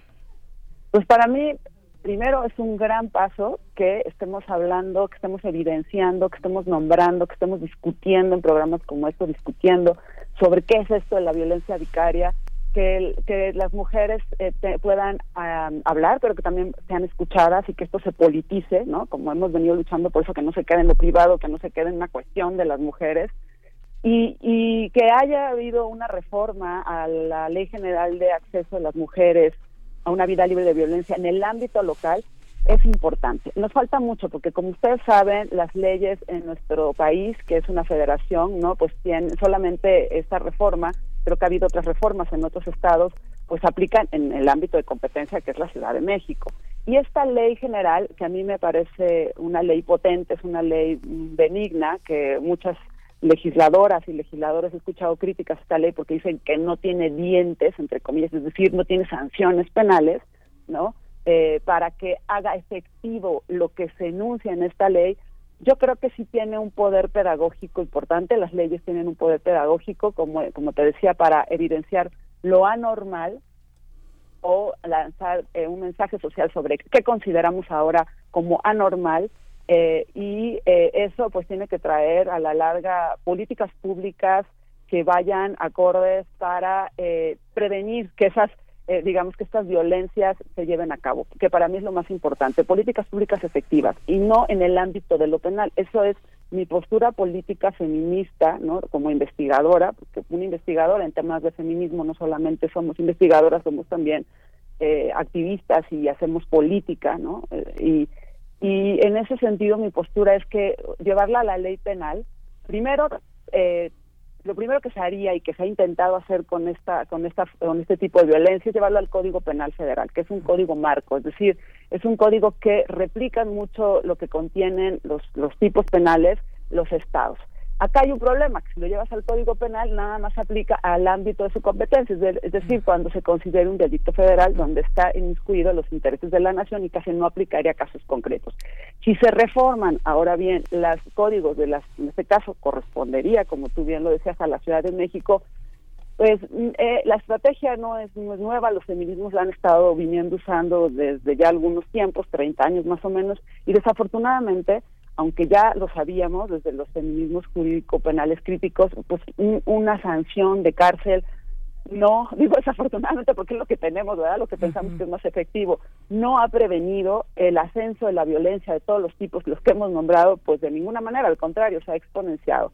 Mm, si bien porque ya conocemos más, o si bien porque tenemos un momento muy difícil socio social, cultural y económico donde la violencia en todos los aspectos, no solamente contra las mujeres, pues se ha exponenciado por nuestra situación, ¿no? Eh, y en la que está cruzado también, eh, parece que está, parecería que está alejado, pero la idea de, del crimen organizado, la idea, no, digamos, el problema del crimen organizado, la cuestión económica influyen en que la violencia aumente y disminuye, la violencia contra las mujeres y hombres, de manera diferenciada, pero influye. Entonces, yo creo que acá lo que hace falta es tener políticas públicas, mm, digamos, más allá de lo que implique sancionar penalmente esta, este tipo de acciones, ¿no?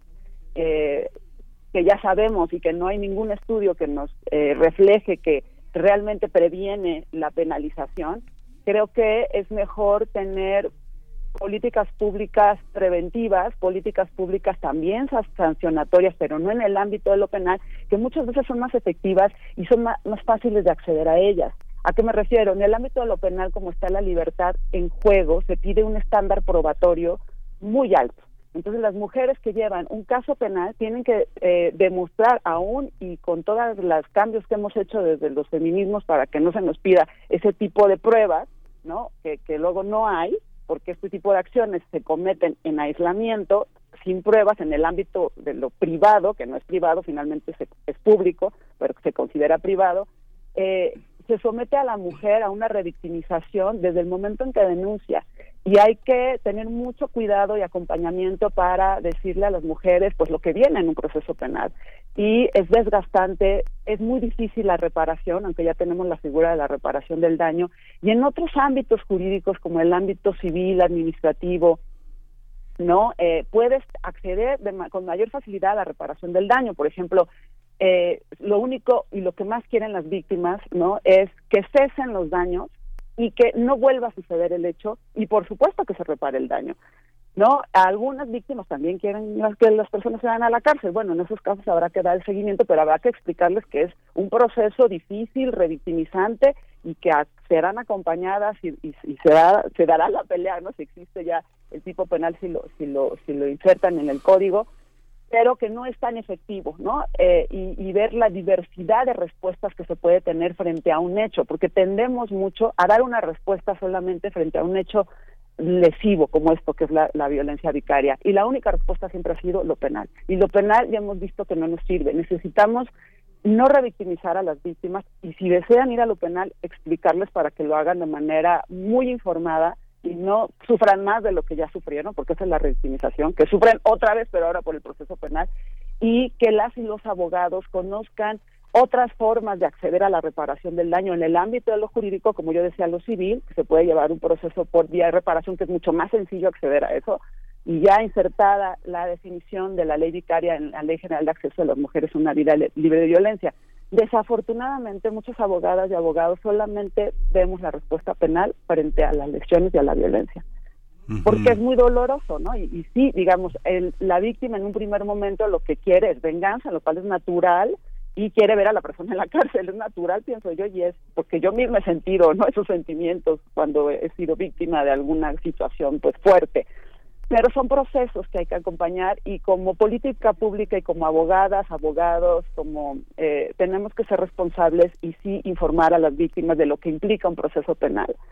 Eh, y no solamente dar esas respuestas, sino dar la diversidad de respuestas que yo creo que existen en el ámbito de lo jurídico para enfrentar la violencia y que van más allá de la sanción de cárcel, que, tiene, que son mucho más efectivas en la cuestión de reparación del daño, de la mano con políticas públicas que lleven eh, eh, propuestas de responsabilidad institucional, porque esta, este tipo de situaciones no sucede en lo aislado. Si puede suceder a nivel individual es porque las estructuras, es decir, las instituciones y la forma de relacionarnos lo permiten.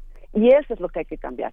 Por eso la Ley General de Acceso a las Mujeres a una vida libre de violencia me parece una ley pensada de manera preventiva, con cambios estructurales, pero que nadie hace caso porque le piden que tenga tipos penales, porque solamente piensan que la cárcel previene delitos. Y eso es como un, un ¿cómo lo diré? Es como un fetiche, pero además falso, porque sabemos muy bien, y es un lugar común ya, de que podemos meter a todas las, a todos los a todos los hombres agresores a la cárcel y no vamos a acabar con esto.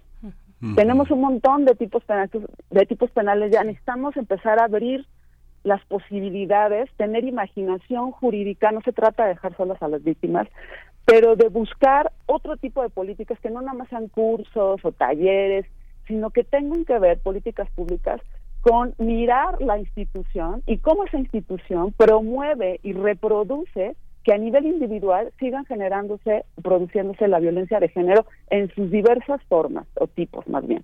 ¿No? Y eso es difícil porque se oye muy abstracto y las instituciones claro que no quieren pensar en eso, no quieren pensar en cómo distribuyen, digamos, el poder dentro de esa institución, cómo son las relaciones entre hombres y mujeres en una propia institución, por ejemplo, dentro de la UNAM, ¿no? ¿Quiénes pueden o tienen más, eh, podrían tener más acceso al abuso del poder de acuerdo a ciertos puestos, por ejemplo, si hay mecanismos de publicitación para que eviten, publicitación digo, es que no se pueda abusar del poder, mecanismos de igualdad, no solamente entre hombres y mujeres, sino entre alumnos y profesores. Las relaciones jerárquicas, que es como está estructurada nuestra sociedad, producen discriminación y violencia.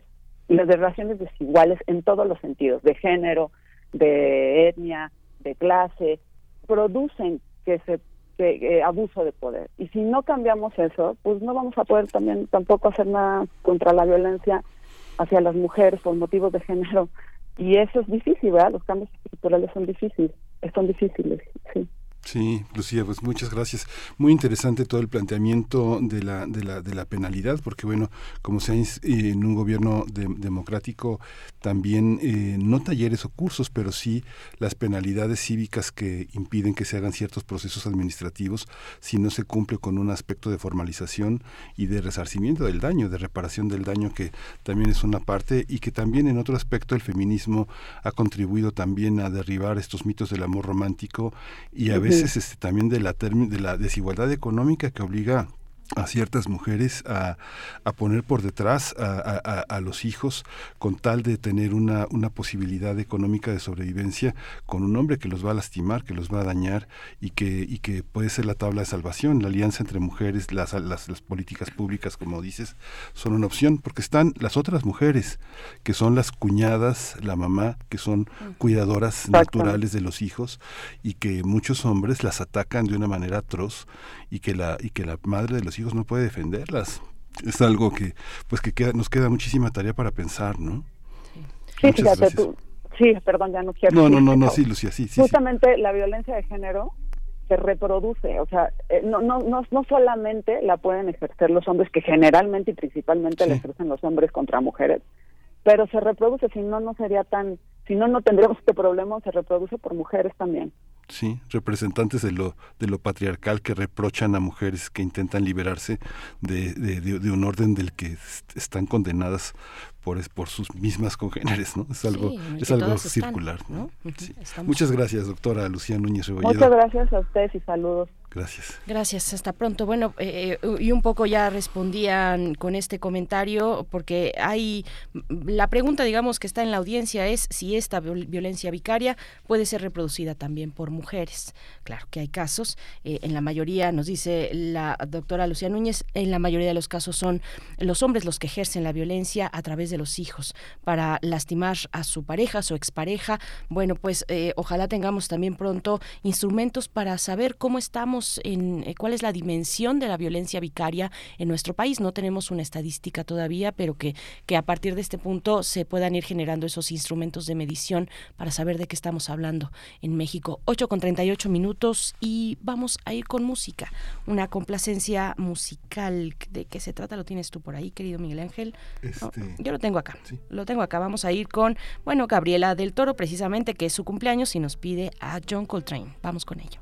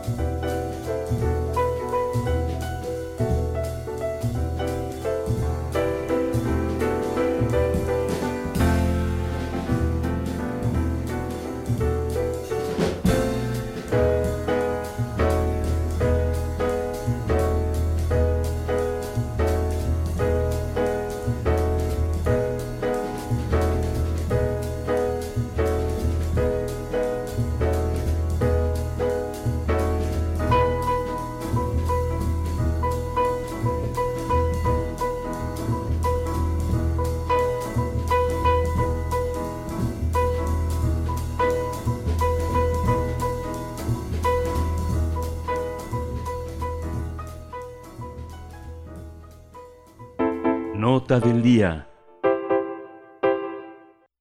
El próximo lunes, Universum, Museo de las Ciencias de la UNAM, va a cumplir tres décadas de vida, 30 años. Por eso ha organizado una serie de actividades a partir de hoy y hasta el 11 de diciembre. En sus 12.000 metros cuadrados, Universum alberga 13 salas permanentes, así como dos de exposiciones temporales y en el marco de su trigésimo aniversario abrirá un pabellón dedicado a la tecnología que incluye realidad aumentada.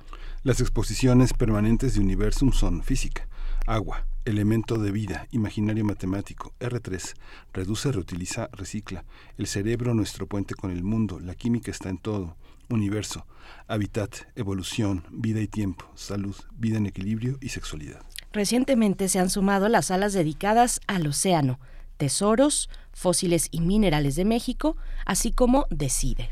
Además, este recinto, que está ubicado en el Centro Cultural Universitario, ha presentado exposiciones temporales como Body Worlds y más recientemente Historias Naturales, 400 años de ilustración científica. Cabe destacar que desde que abrió por primera vez sus, por primera vez sus puertas el 12 de diciembre de 1992, Universum ha sido visitado por 14 millones 300 mil personas.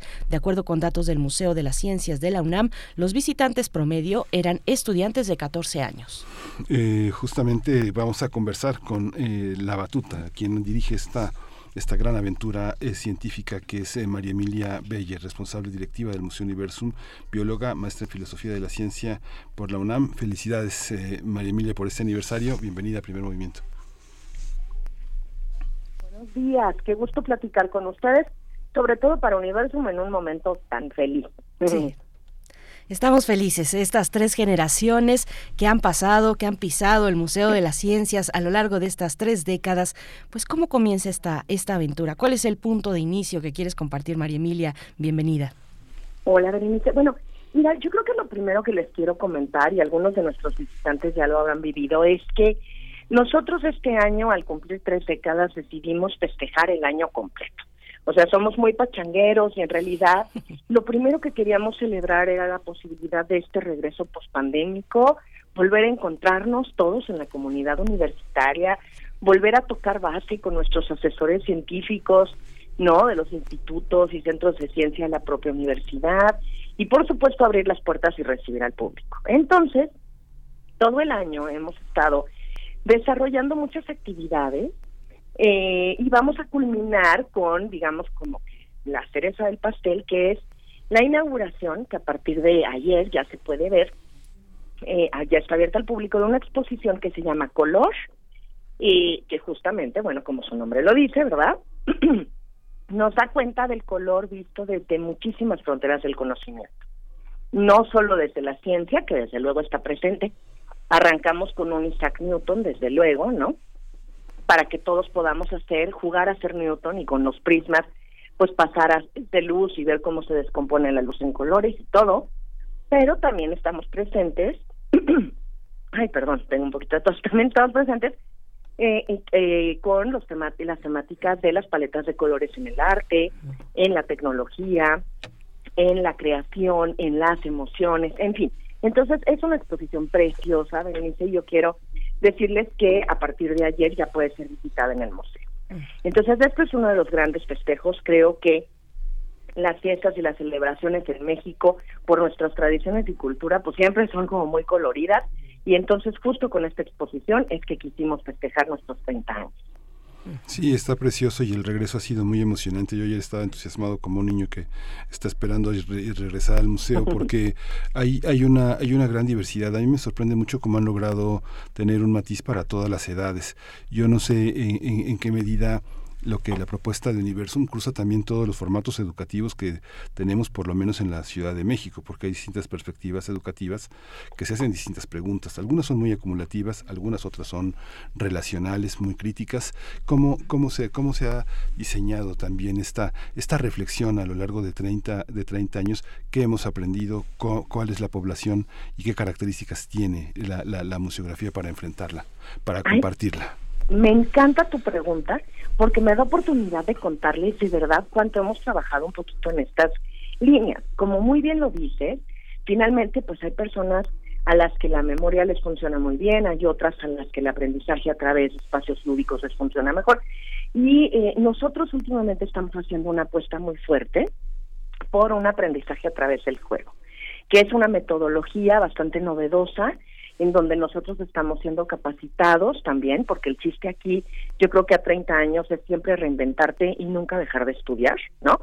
Siempre habrá nuevas miradas a la pedagogía, a la enseñanza formal de las ciencias, siempre habrá nuevos avances científico-tecnológicos que hay que contar, no todas las historias se cuentan igual, ni, ni a todos los públicos les interesan. Entonces, lo que nosotros hemos aprendido es a jugar con lo que llamamos los niveles de lectura en la museografía. Entonces, en una exposición sí tenemos un público meta definido, si estamos pensando, esta posiblemente le guste más a los chavos de 18 a 23, por ejemplo, eh, pero sí hay otros niveles posibles desde los cuales tú puedes vivir tu propia experiencia y hacer, de, este, de esta visita algo significativo. A lo mejor te conectas a través de talleres porque te gusta más meter las manos, ¿no? Y el mismo concepto, en lugar de verlo a través de cédulas o videos, lo quieres ver a través de talleres y tú ser quien crea algo. Entonces, en Universum en realidad tienes todas estas posibilidades.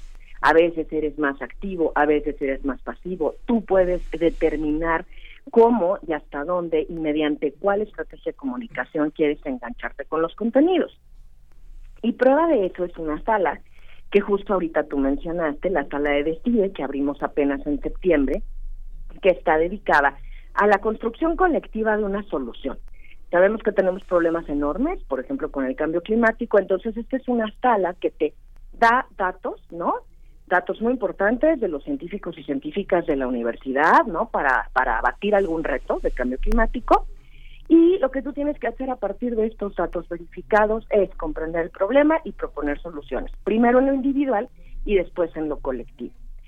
Y bueno, y entonces es una experiencia en donde finalmente no hay una colección de objetos, no estamos nosotros guiando la experiencia, eres tú a partir de tu creatividad, tu imaginación y los datos que tienes a la mano en la sala quien va a tratar de hacer una propuesta para mejorar el mundo.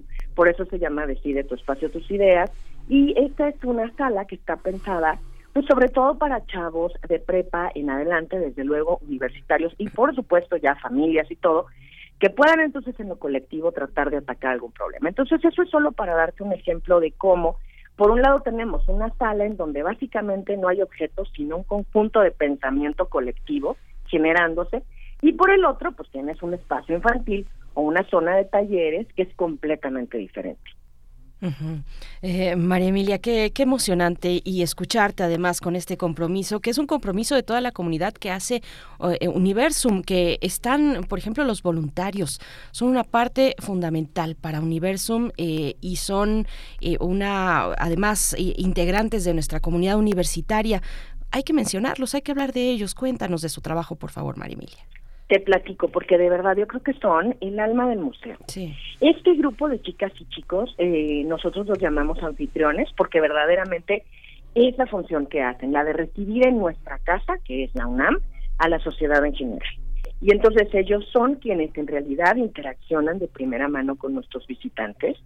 Son estudiantes de la universidad, ¿no? Este, nosotros sacamos convocatorias y ellos están con nosotros hasta por dos años. En estos dos años se capacitan porque pueden venir de muchas ramas del conocimiento, pero nosotros los capacitamos en comunicación de la ciencia y atención a público, ¿no?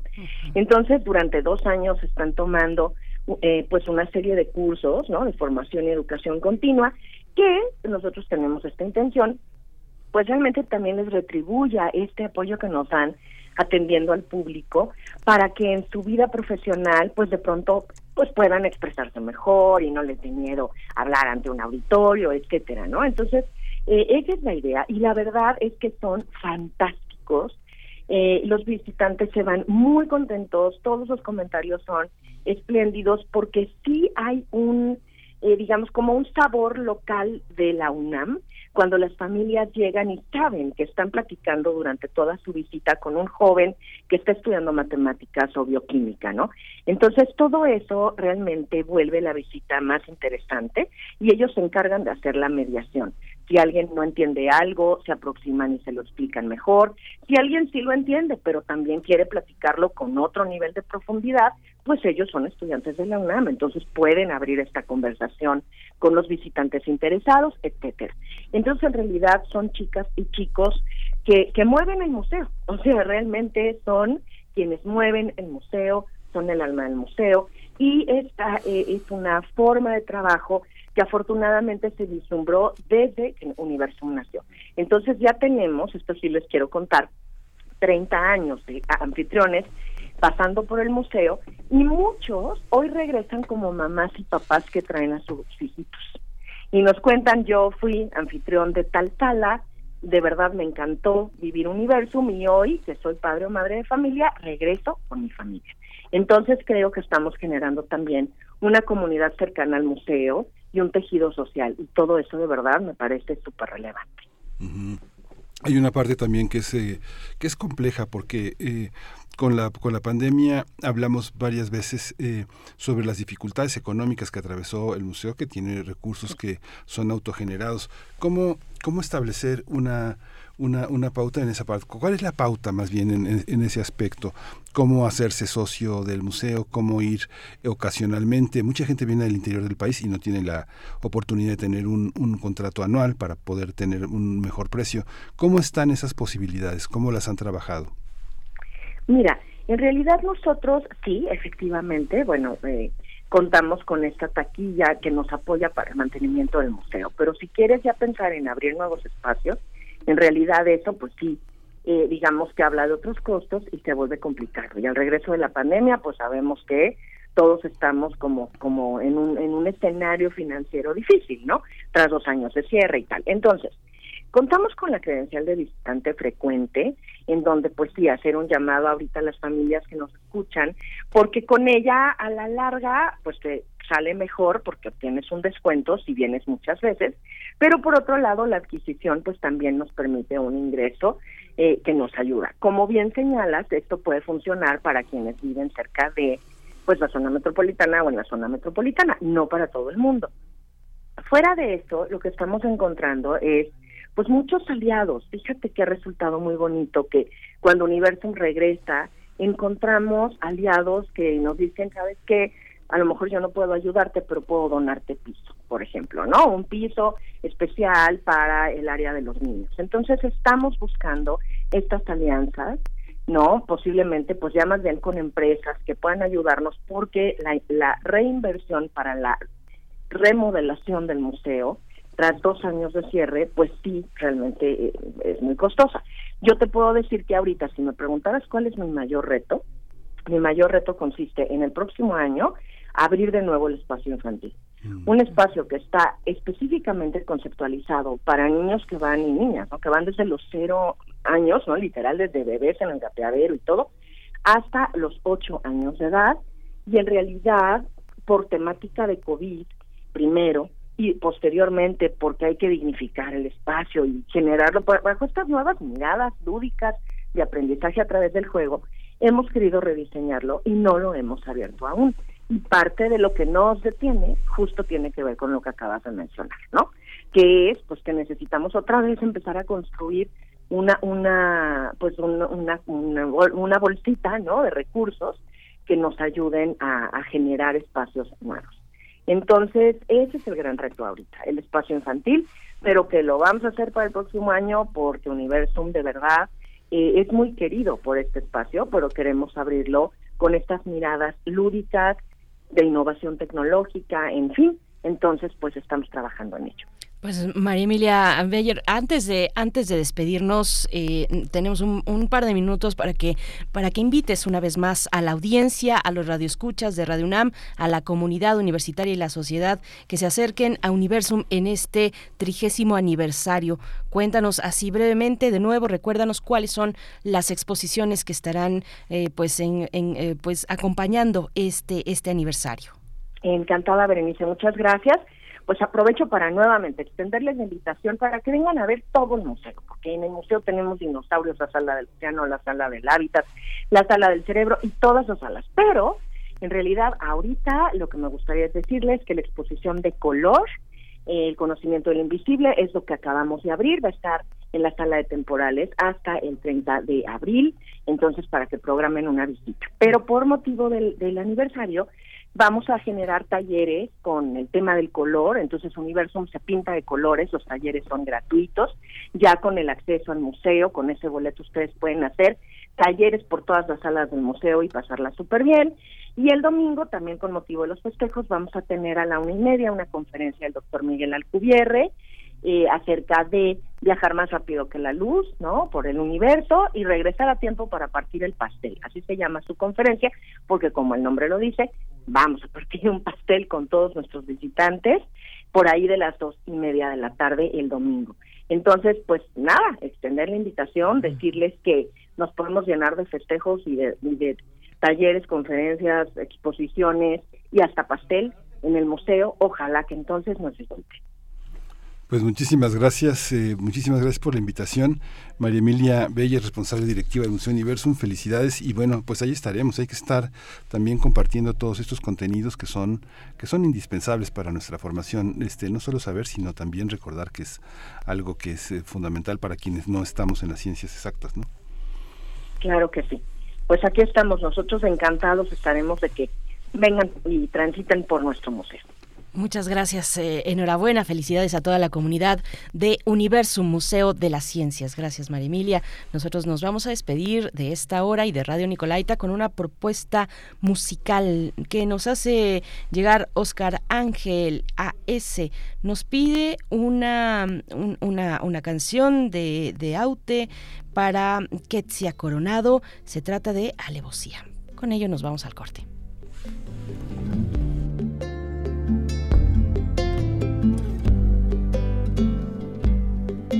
Más que amor lo que siento por ti es el mal del animal. No la terquedad del jabalí ni la furia del chacal. Es el alma que se encela con instinto criminal. Es amar hasta que duela como un golpe de puñal hay amor, hay dolor. Yo te quiero con alevosía.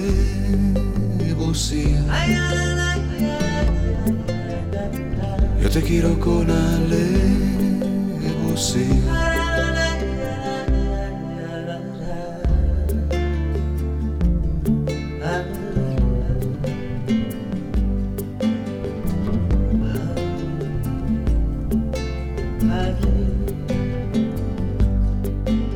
Necesito confundir tu piel con el frío del metal. O tal vez con el destello cruel de un fragmento de cristal. Quiero que tus sentimientos sean puro mineral, polvo de cometa al viento del espacio sideral hay amor, hay dolor. Yo te quiero con alevosía. Síguenos en redes sociales. Encuéntranos en Facebook como Primer Movimiento y en Twitter como arroba PMovimiento. Hagamos comunidad.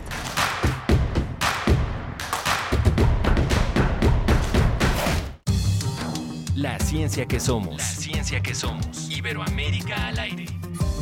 Descubre la ciencia que está presente en tu día a día a través de cápsulas, reportajes, entrevistas y reportes en vivo. Viernes de 10 a 11 horas por el 96.1 FM. La ciencia que somos. Iberoamérica al aire. Una coproducción de Radio UNAM y las direcciones de divulgación de la ciencia y de las humanidades. Radio UNAM te invita a expandir tu conocimiento con su selección de cursos y talleres.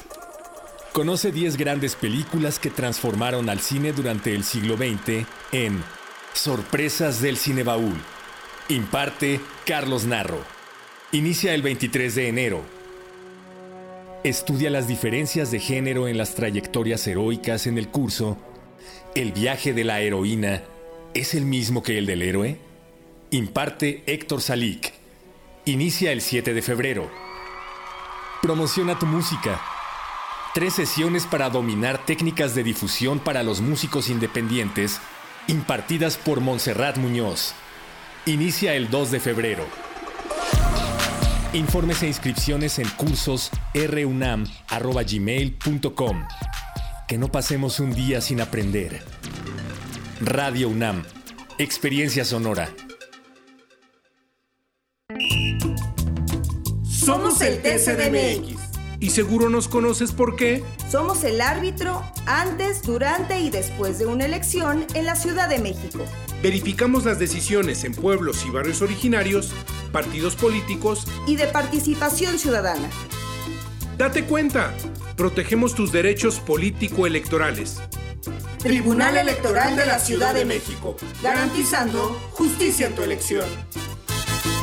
La piedra y el yemo activo afectan tu cerebro, te matan las neuronas y son muy adictivos. Yo sé lo que te digo, pues he sido testigo. Piensa más en tu gente, tu vida y tus amigos. Escucha lo que te digo, pues es verdad. El negocio de la droga es algo que termina mal.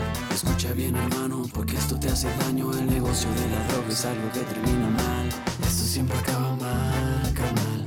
Esto siempre acaba mal. Si necesitas ayuda, llama a la línea de la vida 800-911-2000.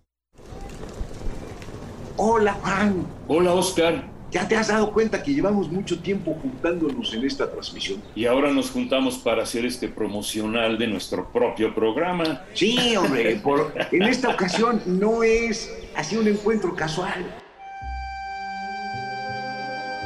Las Esquinas del Azar, todos los martes a las 10 a.m. y retransmisión los sábados a las 4 p.m. por el 96.1 de FM. Radio UNAM, Experiencia Sonora.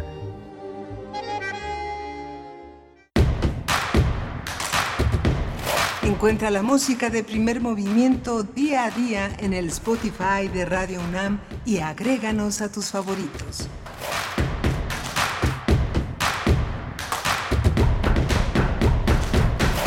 9 con 4 minutos, 9 con 4 minutos de la mañana, hora del centro del país, la capital de México. Desde aquí eh, transmitimos por el 96.1 de la frecuencia modulada, el 860 de amplitud modulada y en la web www.radio.unam.mx desde Adolfo Prieto 133 en la Colonia del Valle, donde se encuentran las instalaciones de Radio UNAM. Es una extensión del campus universitario, un poquito más hacia el centro de la ciudad.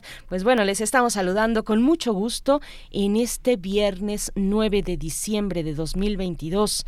Ya es viernes y bueno, viene una un fin de semana muy interesante, muy interesante para el caso de la capital porque ya empiezan, desde ayer empezaron a llegar ya algunos peregrinos desde todos los puntos de la República, desde todas las ciudades y los estados de la República, muchos de, de Veracruz, de Tlaxcala, de Puebla, empiezan a llegar los primeros peregrinos a la Basílica de Guadalupe para la celebración del 12 de diciembre, el Día de la Virgen de Guadalupe y bueno, ayer la jefa de gobierno Claudia Sheinbaum junto con su secretario de gobierno Martí Batres daban daban cuenta del operativo operativo peregrino 2022 eh, con el servicio de por supuesto de la secretaría de, de, protección ciudadana pero también de la guardia nacional y el servicio de 20 mil servidores públicos del gobierno capitalino y de la alcaldía de la alcaldía para eh, pues recibir a los peregrinos que por cientos de miles se acercan en esta pues en esta en esta conmemoración a la Basílica de Guadalupe eh, hacia el norte de, de, la Ciudad de México. Miguel Ángel, pues bueno, eso es lo que ya está ocurriendo en estos momentos, la llegada de los peregrinos a la capital del país. Sí, tremendo, tremendo. El fin de semana tuve oportunidad de estar en la Basílica y en verdad es es mares de gentes, es uh -huh. algo que está eh, en todos los horarios, toda la, toda la pasarela para ver la, la, la tilda y para ver el cuadro de la Virgen sí. es, es, enorme. Y uno se asoma a las tiendas y salen y salen y salen cuadros enormes de la Guadalupana. Es algo que no, que no para. Y otro termómetro es los eh, los eh, torniquetes de los baños giran y giran y giran y giran y las monedas se acumulan y llegan quienes las extraen con enormes cajones y diablitos para llevarlas es, es una de una enorme riqueza el pueblo lo que llamamos el pueblo mexicano que es devoto a la Virgen es este está dispuesto a darlo todo ¿no? por esa fe ¿no? y, y la explanada tan llena llena de llena de muchos visitantes este, tomándose selfies eh, con camisetas de la Guadalupana y claro, se ve ya este, toda la sierra de Cautepec, toda la llegada de la, desde la Tapo, 100 metros, este, Montevideo, eh, Garrido, eh, todo el entorno de la delegación Gustavo Madero, pues ya con muchos, con muchos este, peregrinos en conjunto. Los grupos de bicicletas ya las bicicletas que se fueron extinguiendo también con la pandemia, que este, hubo una escasez de bicicletas y que conversas con ellos, traen unas bicicletas este, muy interesantes, ¿no? Conversas con la gente y te dice que, este, a diferencia de lo que pasaba antes, que, pagabas las bicicletas al chas chas, ahora hay muchísimos, este, muchísimas empresas pequeñas vendiéndole bicicletas a los peregrinos en pagos. es algo muy interesante, es inevitablemente asomarse a un universo donde además ves a la gente comiendo en familia en el piso, poniendo manteles de papel, de papel periódico con los guisos más extraordinarios de la cocina mexicana. Podría hacerse una muestra gastronómica sin ninguna dificultad. Sí, bueno, una revisión ahí, te, paseas un poco y puedes eh, tomar, tomar nota de muchos elementos de un fenómeno tan rico, un fenómeno cultural tan, tan importante y como ninguno, yo creo. En, bueno, hay algunas, algunas referencias también en, en Jalisco, eh, pero, pero bueno, este es, es muy asombroso.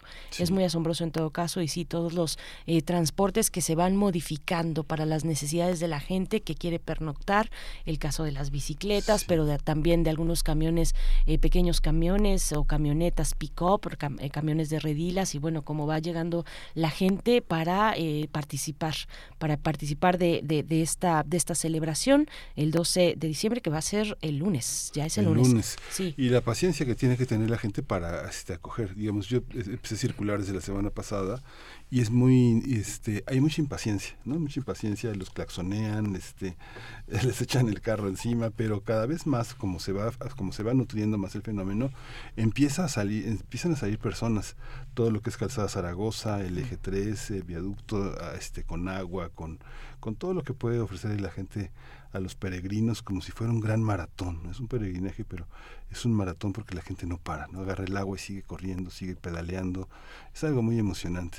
Y la solidaridad de la gente, de este, que en todas partes, como pasa con los dulces el Día de Muertos, con los niños, este, tiene una, capacidad de dar de la gente que es impresionante. Sí, una fe impresionante, una fe, una fe impresionante la que se ve en estos, en estos días.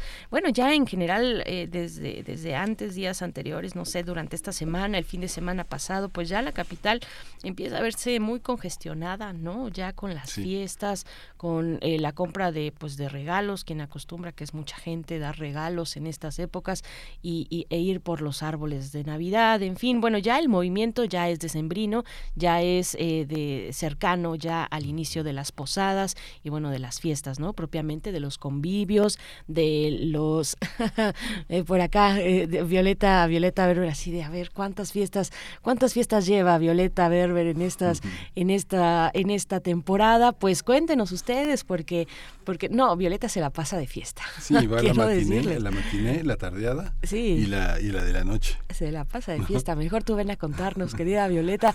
Yo no llevo ni una, ¿eh? Ni una, ni una de estas fechas, nada. Pero, pero bueno, bien, bien, todo, todo muy bien. Eh, pues hacia el cierre de año, de nuevo hay que seguir cuidándose, porque los contagios pues están ahí, están incrementándose. Hay que seguir cuidándonos, vigilar los esquemas de vacunación, el uso correcto de cubrebocas y ser pacientes ser pacientes los unos con los otros en esta Ciudad de México que es tan caótica y tan hermosa también. Por acá nos dice Yasmín Pérez en redes sociales, dice, hay que recordar que los antecedentes de Universum fueron las exposiciones itinerantes que precisamente iniciaron en ese pasaje del metro La Raza. Cuando Conacid sale de esas instalaciones, empieza la remodelación para que ahí quede Universum. Mira, eh, Yasmín y toda la audiencia eh, que escucharon y que están celebrando estos 30 años de Universum, pues eh, nos da un poco de historia Universum en su en su eh, en su página electrónica universum.unam.mx a mediados de la década de 1980, la UNAM comenzaba a darle forma a un sueño que tenía desde hacía varios años, hacer un museo moderno y participativo para divulgar la ciencia. Después de algunos inconvenientes, fue en 1989 que se decidieron eh, y que se dieron las condiciones idóneas y un puñado de miembros de la comunidad científica lideraron los trabajos que conformarían ese museo aún no tenía nombre. A manera de ensayo se inauguró la exposición titulada Ciencia y Deporte en el, MUCA, en el Museo Universitario de Ciencias y Arte, y se prepararon otras 39 exposiciones temporales para montarse en diferentes espacios. Estas exposiciones sirvieron para probar la calidad de los equipamientos diseñados y construidos en la universidad y para estudiar cómo interactuaban con ellos el público. Y bueno, estos trabajos continuaron y fue que el 12 de diciembre de 1992 Universum finalmente estuvo listo para abrir sus puertas al público y bueno, durante eh, este tiempo, 30 años, se han renovado todas las exposiciones en varias ocasiones porque pues hay que seguir siendo fieles a la intención original de ser un museo museo moderno. Esa es la intención, Miguel Ángel, y que divulga la ciencia, por supuesto. Sí, qué interesantes antecedentes, porque bueno, yo te preguntaba ayer sobre tus primeras experiencias en, en, Universum y cómo un recinto se va cargando de todas esas, esas vivencias. ¿no? Hay unas, hay unas eh, cosas que no, no podemos recordar con precisión, pero sí la sensación de estar en un recinto tan importante, ¿no? que es lo que, que es lo interesante, porque a veces uno no recuerda con precisión qué vio, este, cosas que son muy precisas en cada visita, pero lo importante es quedarse con esa sensación de lo vivido, ¿no? Sí, fue muy asombroso mi primera visita. A ver, cuéntenos ustedes su primera visita al Universum. Yo tal vez tenía, pues estaba entrando a la secundaria tal vez estaban entrando a la secundaria, sí, seguramente, eh, o finales de, de, la primaria, pero, pero bueno, ha evolucionado, ha cambiado mucho el espacio, eh, las comodidades para los visitantes, ¿no? Tal vez al principio, pues más, más agreste, un poco alrededor, la zona de, del estacionamiento, ¿no? Y poco a poco se ha ido nutriendo y siendo un museo de primera, ¿no? Sí, y, y las afueras, el estacionamiento, este, pues es tan amable como los estacionamientos de la UNAM, ¿no? Que no, son eh, lo más amable del mundo, pero son económicos, son seguros, afuera de el universo no hay juegos, este, se puede pasar el tiempo cuando hay largas filas, este, los niños pueden esperar en esos juegos que tampoco son peligrosos, que son seguros, este, la zona alrededor está cuidada, los pastos, el césped está cortado, es un lugar seguro, es un lugar, es un lugar familiar y es un lugar donde se puede también tomar algún alimento, este, este, hay botes de basura, este, hay baños, este, es un lugar muy amable. Sí, es muy amable para ir además con los más pequeños, ¿no?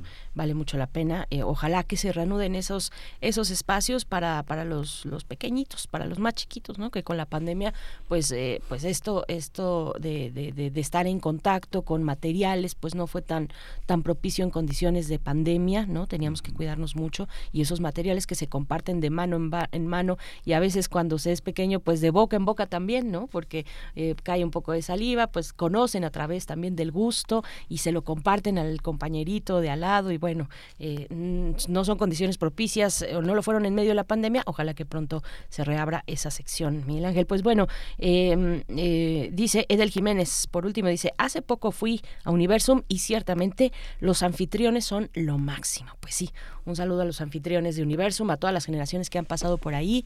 Y nosotros vamos a ir con, eh, bueno, con la poesía, por supuesto, contigo, Miguel Ángel Quemain. En la mesa del día, el legado del artista mexicano Rafael Cauduro. Vamos a conversar con Débora Holtz, escritora, periodista y editora, fundadora de Editorial Trilce Ediciones, que lanzó eh, hace ya algunos meses, a principios de este año, lanzó un libro ah, acerca de Rafael Cauduro. Vamos a tener eso en la mesa del día, las recomendaciones literarias desde el Fondo de Cultura Económica también, pero antes la poesía. Sí, vamos.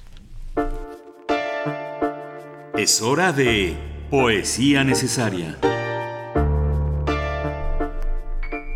Hoy la poesía necesaria es, eh, está, es un poema de Eduardo Casar. Eduardo Casar es un ensayista, es un crítico literario, es un animador cultural, un gran difusor de la cultura y también, también o fundamentalmente un poeta. El poema que voy a leer se llama Hierofanías y está acompañado con esta pieza de Greenhorns de este, eh, This is an End. Dice así. Si Dios viviera, no sería un hombre justo, o lo sería solamente en el sentido más negro del humor, porque Él apunta y da siempre en el blanco, escoge a una niña que es capaz de deslumbrar con, una, con su sonrisa de solamente dos dientes diminutos y le derrumba un techo encima. Escoge a una mujer inteligente y bella y la encierra en un taxi con tres bestias que la cortan y la tiran. Dios tiene mucho instinto, es un bardo continuo, como para dejar a Borges ciego y concederle una vista perfecta al francotirador asalariado. Aunque Dios es el autor intelectual, parece que alguien le estuviera pagando.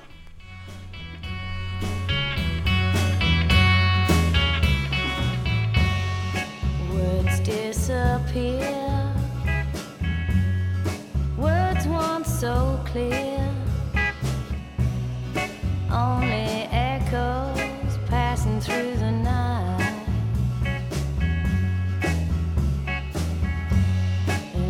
hands on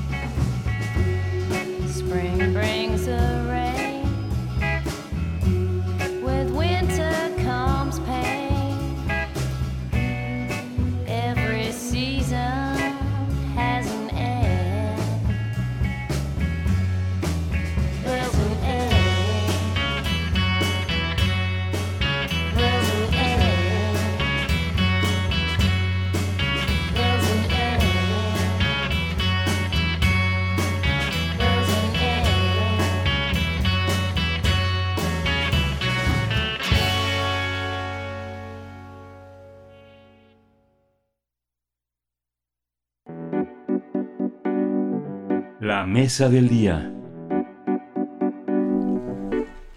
El sábado 3 de diciembre, a los 72 años, murió el pintor y muralista mexicano Rafael Cauduro. Eso lo confirmó, lo dio a conocer la Secretaría de Cultura, que lamentó el deceso de este artista plástico. Rafael Alejandro Cauduro Alcántara nació en Ciudad de México el 18 de abril de 1950. Sus padres, Víctor y Elena, eran apasionados del arte, especialmente del arte del Renacimiento. Gracias a la herencia familiar, Rafael Cauduro, Rafael, el menor de los seis hermanos, creció rodeado entre la estética y el arte. No obstante, estudió arquitectura y diseño en la Universidad Iberoamericana para cumplir con las exigencias de su familia en cuanto a tener una carrera formal. Finalmente abandonó la carrera y se mudó a Cuernavaca, donde desarrolló su faceta artística. Entre sus aportaciones más importantes destacan diversos dibujos, así como el desarrollo de técnicas y materiales que estaban lejos de ser considerados tradicionalistas, por lo que desafiaban las tendencias establecidas. Su primera exhibición fue en 1976 en la Casa del Lago. En 95 inauguró la, la exposición que él consideró más importante, que fue en el Museo del Palacio de Bellas Artes. Cabe recordar, recordemos que aquí estuvimos platicando incluso hace unos meses, en febrero de este año, se presentó la exposición retrospectiva Un cauduro es un cauduro en el palacio, en el antiguo colegio de San Ildefonso. Esta muestra actualmente está presentándose en el Museo de Morelense de Arte Contemporáneo Juan Soriano en Cuernavaca y va a poder visitarse hasta finales de enero de 2024.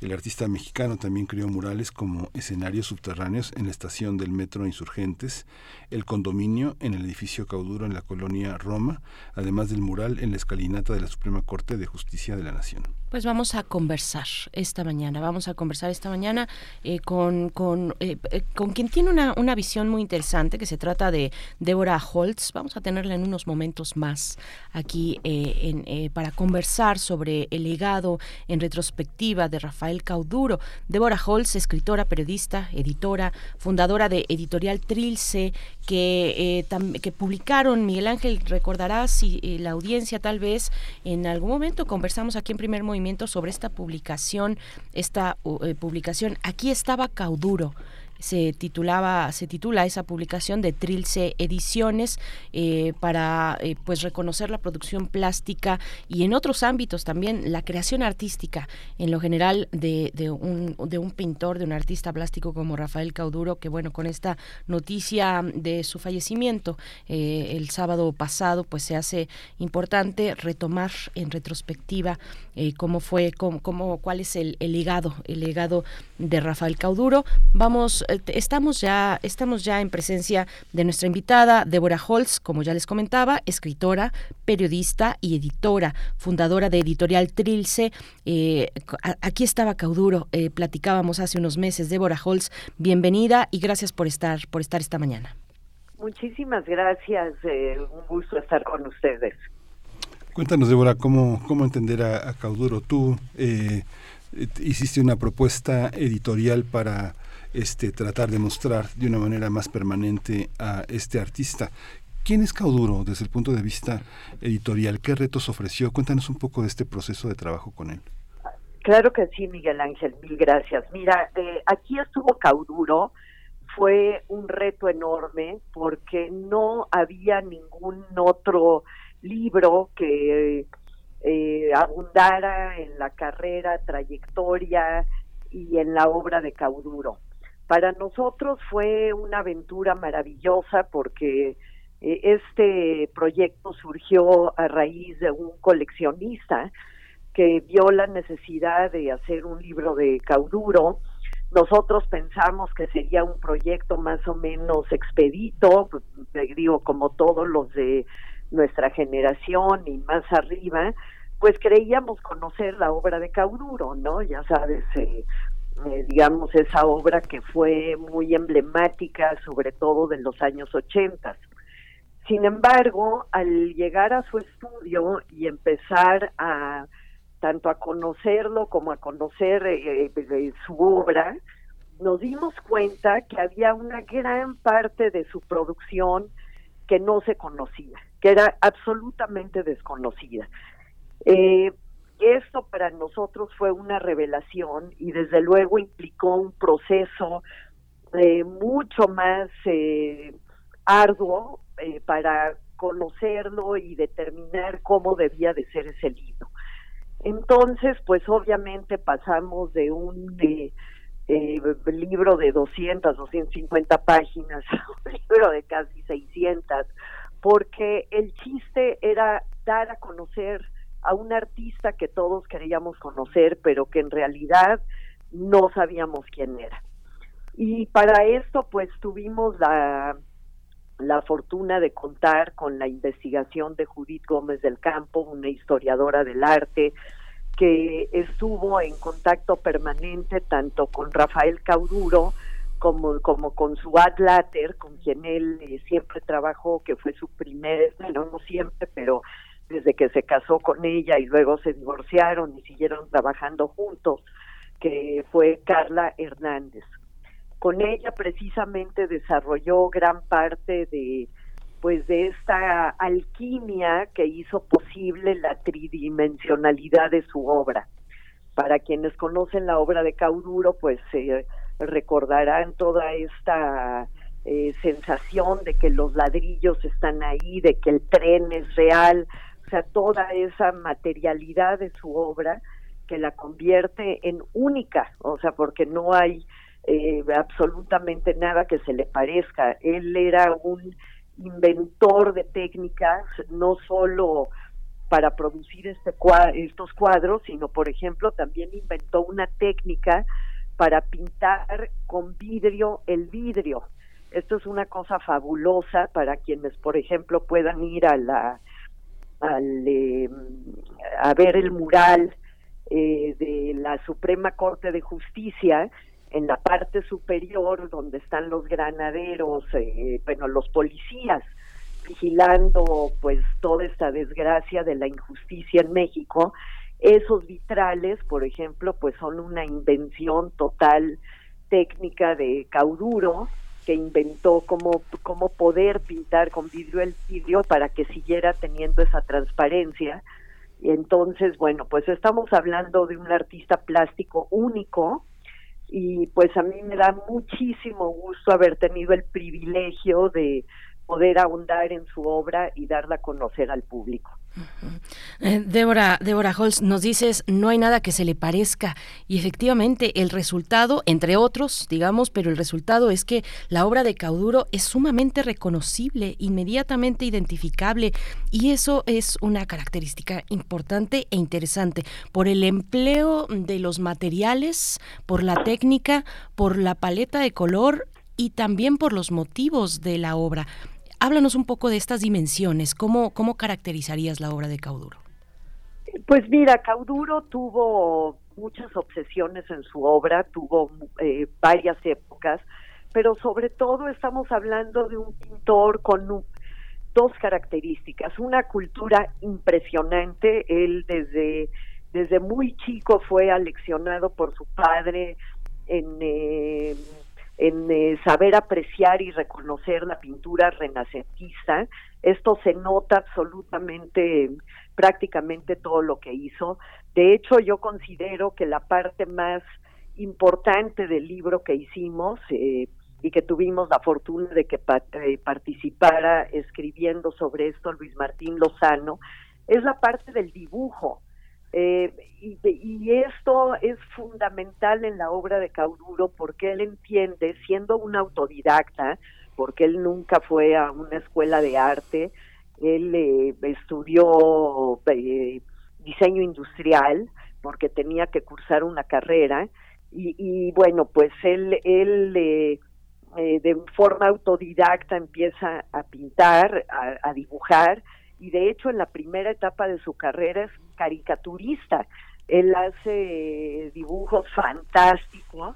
No, no pusimos tantos en el libro porque desviaba un poco la, atención del tema, pero si eh, ustedes tuvieron la oportunidad de ir a la exposición Un cauduro es un cauduro, eh, curada por Alesha Mercado, que estuvo en San Ildefonso, ahí se pusieron este, varias de las... Eh, eh, caricaturas, por ejemplo, hay una fantástica de Pelé, de los presidentes de Estados Unidos, y esto también nos habla de otra característica de la obra de Cauduro, que a pesar de la eh, profundidad y de lo eh, terrible que a veces son sus imágenes de la justicia, de la, de la injusticia más bien, y de la, en fin, de la hipocresía, porque es un pintor muy eh, eh, preocupado por la situación social de su país y por la mentira en la que vivimos, ¿no? Esta de la verdad y la mentira en la obra de Cauduro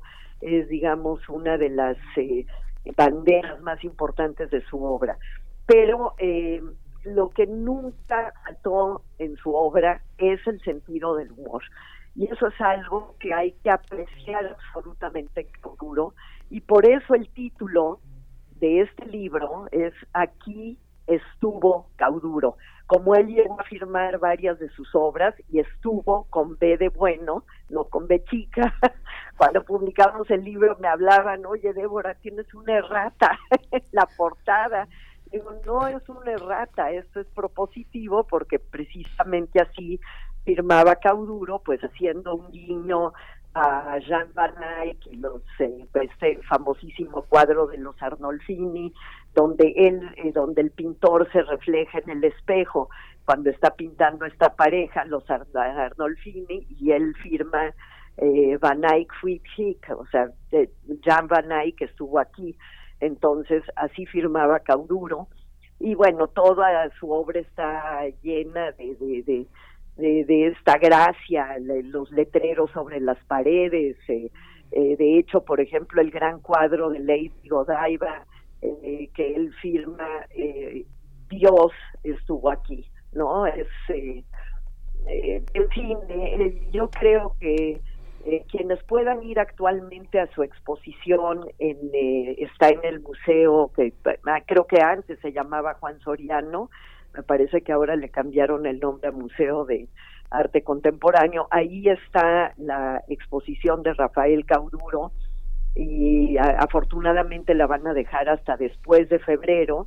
Es eh, prácticamente la misma exposición, creo, que estuvo en San Ildefonso, por lo cual, pues eh, yo invitaría al público a que vaya y eh, quienes puedan eh, ver y leer este libro que ha contado con la participación pues de las grandes grandes plumas de críticos como son Juan Coronel Rivera, Luis Martín Lozano, el extraordinario ensayo de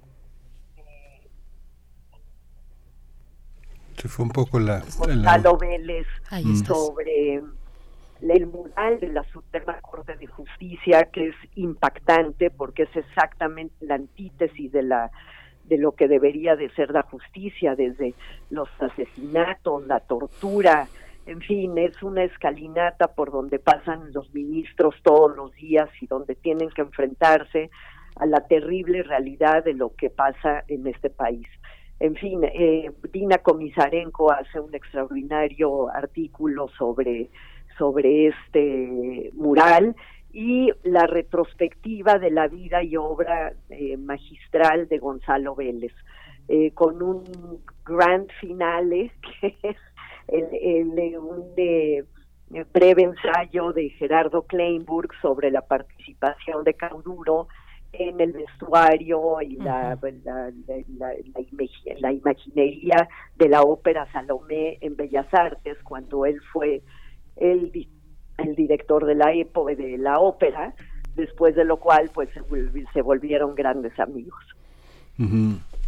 Cauduro también es un pretexto este para también tenerte aquí este Deborah Holtz porque Trilce también ha sido un proyecto un proyecto de belleza editorial de alguna manera también tener este sobrevivir en un mundo en el que la, el, el rigor la, y, la belleza tienen que conjuntarse y ser una editorial independiente hace el trabajo del libro de arte sumamente difícil, ¿no? Porque digamos, eh, sabemos que los grandes proyectos editoriales eh, del mundo son maquilas que se hacen en Asia fundamentalmente en países que tienen una gran tecnología.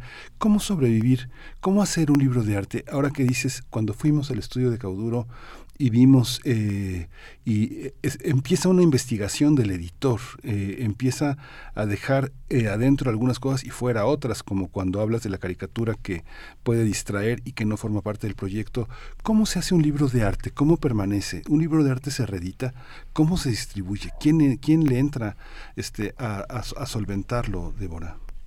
Híjole, pues me estás haciendo ahora sí un resumen de tu carrera. Porque eh, es en efecto muy, muy difícil en, nuestro país, por desgracia, eh, financiar este tipo de proyectos, sobre todo cuando, pues cuando son proyectos editoriales propios.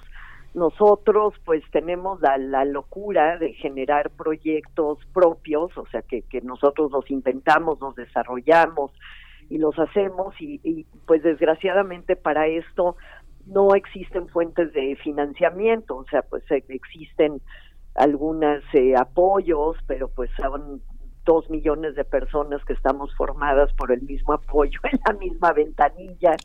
Así es que cuando son temas que además, eh, digamos, no están de moda, aunque luego se vuelven de moda, cuesta muchísimo trabajo lograr hacer eh, libros como por ejemplo pues nuestro gran ejemplo en este eh, mundo del arte haciendo libros de esta naturaleza es Pedro Friedeberg ¿no? con Pedro Friedeberg pues eh, eh, fuimos a tocar de la puerta porque nos encantaba su obra estaba perdido desde hace años nadie sabía nada de él. Y yo le fui a tocar, le dije, oiga, yo lo quiero conocer, yo quiero conocer su obra, que y después de eso, pues me di cuenta que, que pues queríamos hacer un libro y eso nos llevó seis años, una investigación bestial, fotografiar toda su obra, más de 400 eh, eh, cuadros que localizamos por todo el mundo y pues fue un proyecto prácticamente financiado por nosotros, pues cómo, pues lavando y planchando ajeno, porque no hay de otra. Entonces nosotros nos dedicamos a hacer trabajos editoriales de diseño, de comunicación para para empresas y pues lo que logramos eh, eh, ganar con eso lo invertimos en hacer nuestros proyectos editoriales. En el caso de Cauduro eh, tuvimos la fortuna de contar con, digamos, un un financiamiento de arranque de, un gran coleccionista de, cauduro, de Alberto Torrado, pero posteriormente pues tuvimos que buscar el financiamiento para lograr terminarlo, imprimirlo y, pues hacerlo, ¿no? Y es un trabajo muy, muy complicado. Eh, afortunadamente hoy contamos con Efilibros, que es eh, un mínimo resquicio que permite que un empresario eh, una empresa más bien dedique recursos a la producción de libros, pero pues desgraciadamente la cantidad que otorgan pues eh, no te alcanza ni para el prefacio. pero bueno, somos unos tercos y unos necios y finalmente el, el resultado y dejar este legado es lo que nos ha movido a lo largo de todos estos años en Trilce Ediciones. A mí y a mi socio Juan Carlos Mena, que además es el diseñador de, de, todo lo que hemos hecho. Ojalá puedan ver ustedes este libro, aquí estuvo Cauduro, porque realmente creo que, cumple el propósito que debe de tener un libro, de, expresar de una manera total y diferente eh, eh, por qué se está haciendo este trabajo, o sea, por qué es relevante acercarse a la obra de Cauduro, cómo acercarse a la obra de Cauduro, y esas decisiones editoriales creo que son las que eh, deben de, de, regir, ¿me entiendes? Hacer un libro por hacerlo, pues, pásenme las fotos, ponemos dos textos al principio, un texto al final, pues muy fácil, ¿no? Pero tejer, hilar, digamos, la, la, la historia y la trayectoria de un artista, pues es un eh, trabajo de muy largo aliento y, y, que requiere de la participación de pues gente de, de eh, con la misma pasión con la cual nosotros estamos elaborando la obra.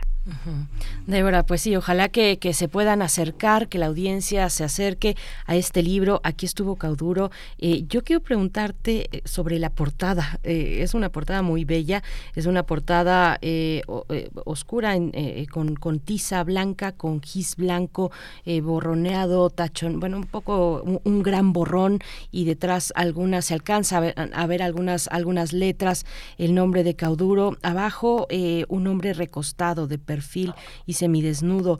Eh, iluminado, la, la, luz le llega, le llega a él, eh, es su cuerpo el que, el que está iluminado. Háblanos un poco de la decisión, de la portada, de qué técnica estamos hablando en este, en esta obra. Mira, la, la portada fue una decisión absolutamente genial de, de Juan Carlos Mena, de, del diseñador y editor también de, de este libro.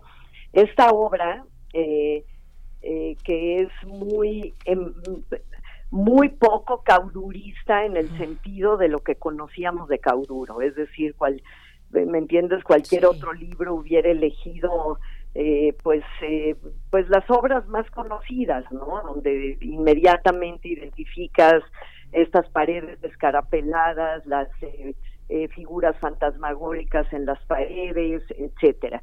Sin embargo consideramos que eh, bueno a raíz de la propuesta de, de Juan Carlos que esta obra eh, realmente representaba a Cauduro, no solo porque el hombre muerto en la, en la portada es Cauduro, él representa su propia muerte, eh, inspirado en el cuadro de Holbein, eh, uno de los cuadros más famosos de la historia, que representa a Jesús en su tumba. Y es eh, un cuadro de unas dimensiones impresionantes porque mide tres metros de largo y Jesús está en su tumba en, en la misma posición en la cual ven a Cauduro acostado, claro, con sus calzones rimbros. Sí, El caso de Jesús que tiene pues el paño eh, y lo, lo impresionante de esa obra es que además de, de poder ver las heridas, el cuerpo se, se encuentra en estado de putrefacción. O sea, tú puedes ver los dedos eh, ya necrosados, eh, en fin, es una obra muy, muy impactante. Entonces, esta obra se complementa con una parte superior, eh, digamos, la parte superior de este cuadro gris que está pintado en un pizarrón con eh, como si fuera gis con tiza y que precisamente todo lo que fue su vida eh, fue borrado. O sea ya está como como una pizarra en blanco donde todo lo que existió pues deja de existir Eh, una de las grandes preocupaciones de la obra de Cauduro es la ausencia, eh, cómo eh, todo lo que existe en algún momento va a desaparecer. Y él pinta su propia desaparición, su muerte, y eh, en la parte superior de este cuadro, que la pueden ver en una de las páginas interiores del libro, ahorita no me acuerdo qué página es, está el cuadro completo porque en la parte de arriba está el Cristo de Holbein.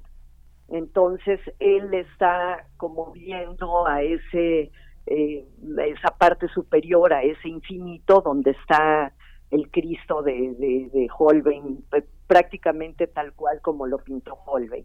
Entonces, eh, pues tenemos la, la representación de la muerte de Cauduro en esta evanescencia sobre la, la portada y con el título que pues es perfecto para esto, aquí estuvo Cauduro, porque pues es el momento en el que él se va o representa esta muerte y deja de estar en este mundo.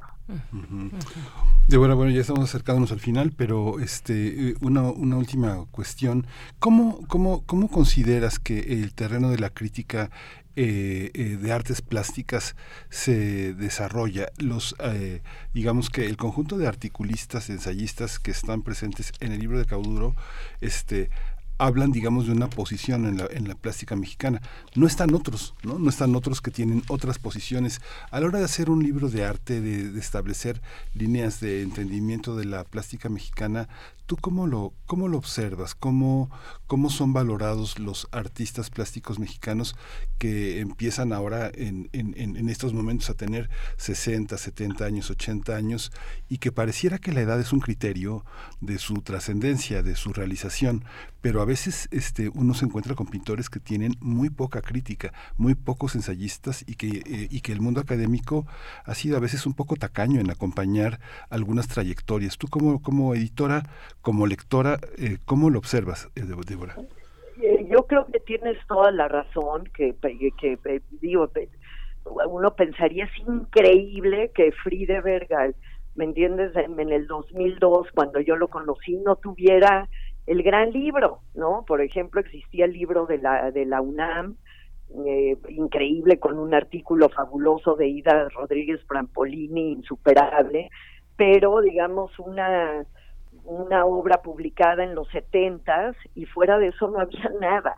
Es decir, eh, desgraciadamente eh, no tenemos eh, eh, pues yo no sé si es culpa de la crítica, del circuito de galerías, de la manera en que hasta un determinado tiempo eh, se valoraba o no se valoraba un artista. En el caso de Cauduro, él siempre fue un outsider, o sea, él, él igual que Friedberg, ¿eh? nunca estuvieron eh, con las corrientes de su época, eh, no pelaron nada, sin embargo, el gran éxito de la obra de Cauduro desde tenía ya todo vendido cuando hizo su primera exposición, empezó a darle un sitio frente a la crítica, pero la propia postura de, de, de, lo mantuvo alejado, digamos, de las corrientes de su generación. Y mantenerte alejado de las corrientes genera que no encuentren a veces los críticos una nomenclatura o una manera de incluirte o excluirte de ciertos movimientos que son los que marcan la pauta.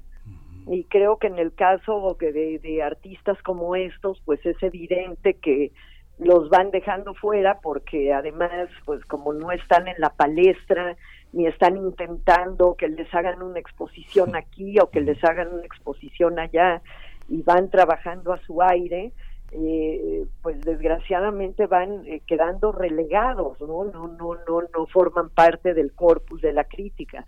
A mí me gusta muchísimo el artículo de inicial de Juan Coronel Rivera y que precisamente pensamos en él porque ubica a Cauduro dentro de su generación. Y como digamos de, de, toda esta serie de pintores de los eh, eh, mediados de los setentas, ochentas, pues él no tuvo nada que ver con nadie, o sea, era era un total outsider y cómo esto pues se eh, derivó en un alejamiento de, pues de, de, de, digamos de la eh, ala dura de la crítica, por llamarlo de alguna manera, ¿no? Y que muchas veces la crítica se siente incómoda con este eh, con esta afrenta que representan este tipo de artistas. Eh, bueno, acaba de fallecer Castro Leñero, Castro Leñero tampoco ¿dónde está el libro? ¿Dónde está el, homenaje que merecían? Entonces hay muchos, muchos artistas que desgraciadamente eh, no tienen este reconocimiento que deberían de tener eh, eh, no necesariamente positivo, porque tener crítica no es tener loas ni, ni mucho menos, pero, eh, pero la presencia que merecen dentro de un corpus creativo nacional, desde luego. Pues eh, Débora Holtz, qué, qué interesante esta conversación, este cierre y bueno, queda por supuesto esta posibilidad de acercarse a la publicación. Aquí estuvo cauduro, me queda claro ahora porque está en pasado y no en, en, presente, eh, me queda claro con la, descripción que has hecho de esta portada, qué, qué, qué belleza, es, muy interesante acercarse con todos estos elementos. Deborah Holtz, eh, fundadora de Trilce Ediciones, gracias, gracias por estar esta mañana y bueno, está la invitación para que se acerquen a esta, esta publicación. Aquí estuvo Cauduro. Gracias, Débora. Te agradezco muchísimo, les agradezco a los dos, eh, Miguel Ángel, Berenice, y bueno, pues eh, ojalá se puedan acercar a la exposición en, en, eh, en, Cuernavaca y si es posible ver el libro, eh, no es tan posible porque ya está agotado, pero esperamos poder volver a reeditarlo en algún momento. y este, gracias por, por pues por ofrecerle este lugar a Taururo y a su impresionante trayectoria. Muchas gracias a ti, Débora, que eres una extraordinaria editora de él, que eso, eso quedará para siempre. Muchísimas gracias. Bien, son las nueve con cincuenta minutos. Miguel Ángel, eh, hacías por ahí una expresión eh, con esto de, con, con el anuncio de la muerte, esta desafortunada noticia, la, muerte, la muerte de, Castro Liñero, le hicieron un homenaje en el Museo de, de, Arte Moderno. En el caso de Cauduro, el homenaje fue en el Palacio de Bellas Artes. Bueno, pues Sí, es, es, es, interesante. Yo creo que ante la falta de definición de una política cultural clara. ¿no? Yo creo que no, no, no se ha definido porque parece que en este país todo lo define el Ejecutivo. ¿no? Creo que tendría que definirse este, este, estas salas de estas salas de, de velación en la que se convierten los, las, las instituciones culturales. Yo creo que habría que tener una definición clara, ¿no? Porque este de pronto se vuelve la misma arbitrariedad que, que, que- que tuvimos en los tiempos de López Portillo y de, de la Madrid y este que eh, estaban ahí los, los elegidos, ¿no? Y otros fuera, otros ni siquiera una, una este, un, pésame. Es algo que se tiene que definir una política frente a los artistas y el Estado tiene que terminar de reconocer quiénes son y quiénes no son y, y- y- y justificar este a quienes vela en sus recintos, ¿no? Es una especie como de sala de sala de velación Sí. arbitraria. Ha ¿no? resultado así en Sí, estos en sí. estos meses. ¿Por qué no hay una visión? ¿no? Porque tendría que tener esa mano la Secretaría de Cultura y tener una autonomía en comunidad en la, con la comunidad artística para, para decidir, ¿no? Pero Así es. bueno, este bienvenido al mundo, al mundo de lo eterno, Rafael Cauduro, junto con Federico Silva, junto con Francisco Castro Leñero. Nos vamos a ir a una pausa, vamos a escuchar la recomendación literaria desde el Fondo de Cultura Económica. Se trata de Magón, una un anarquista en la Revolución Mexicana de Armando Bartra, que ya lo comentamos aquí la semana pasada, ¿verdad? Eh, la colección es Vientos del Pueblo del Fondo de Cultura Económica y esta recomendación la hace nuestra querida amiga, colega y escritora Verónica Ortiz. Vamos con ello. Queridos, queridas amigas de primer movimiento, me da mucho gusto saludarles como siempre y desearles un diciembre de salud y amor.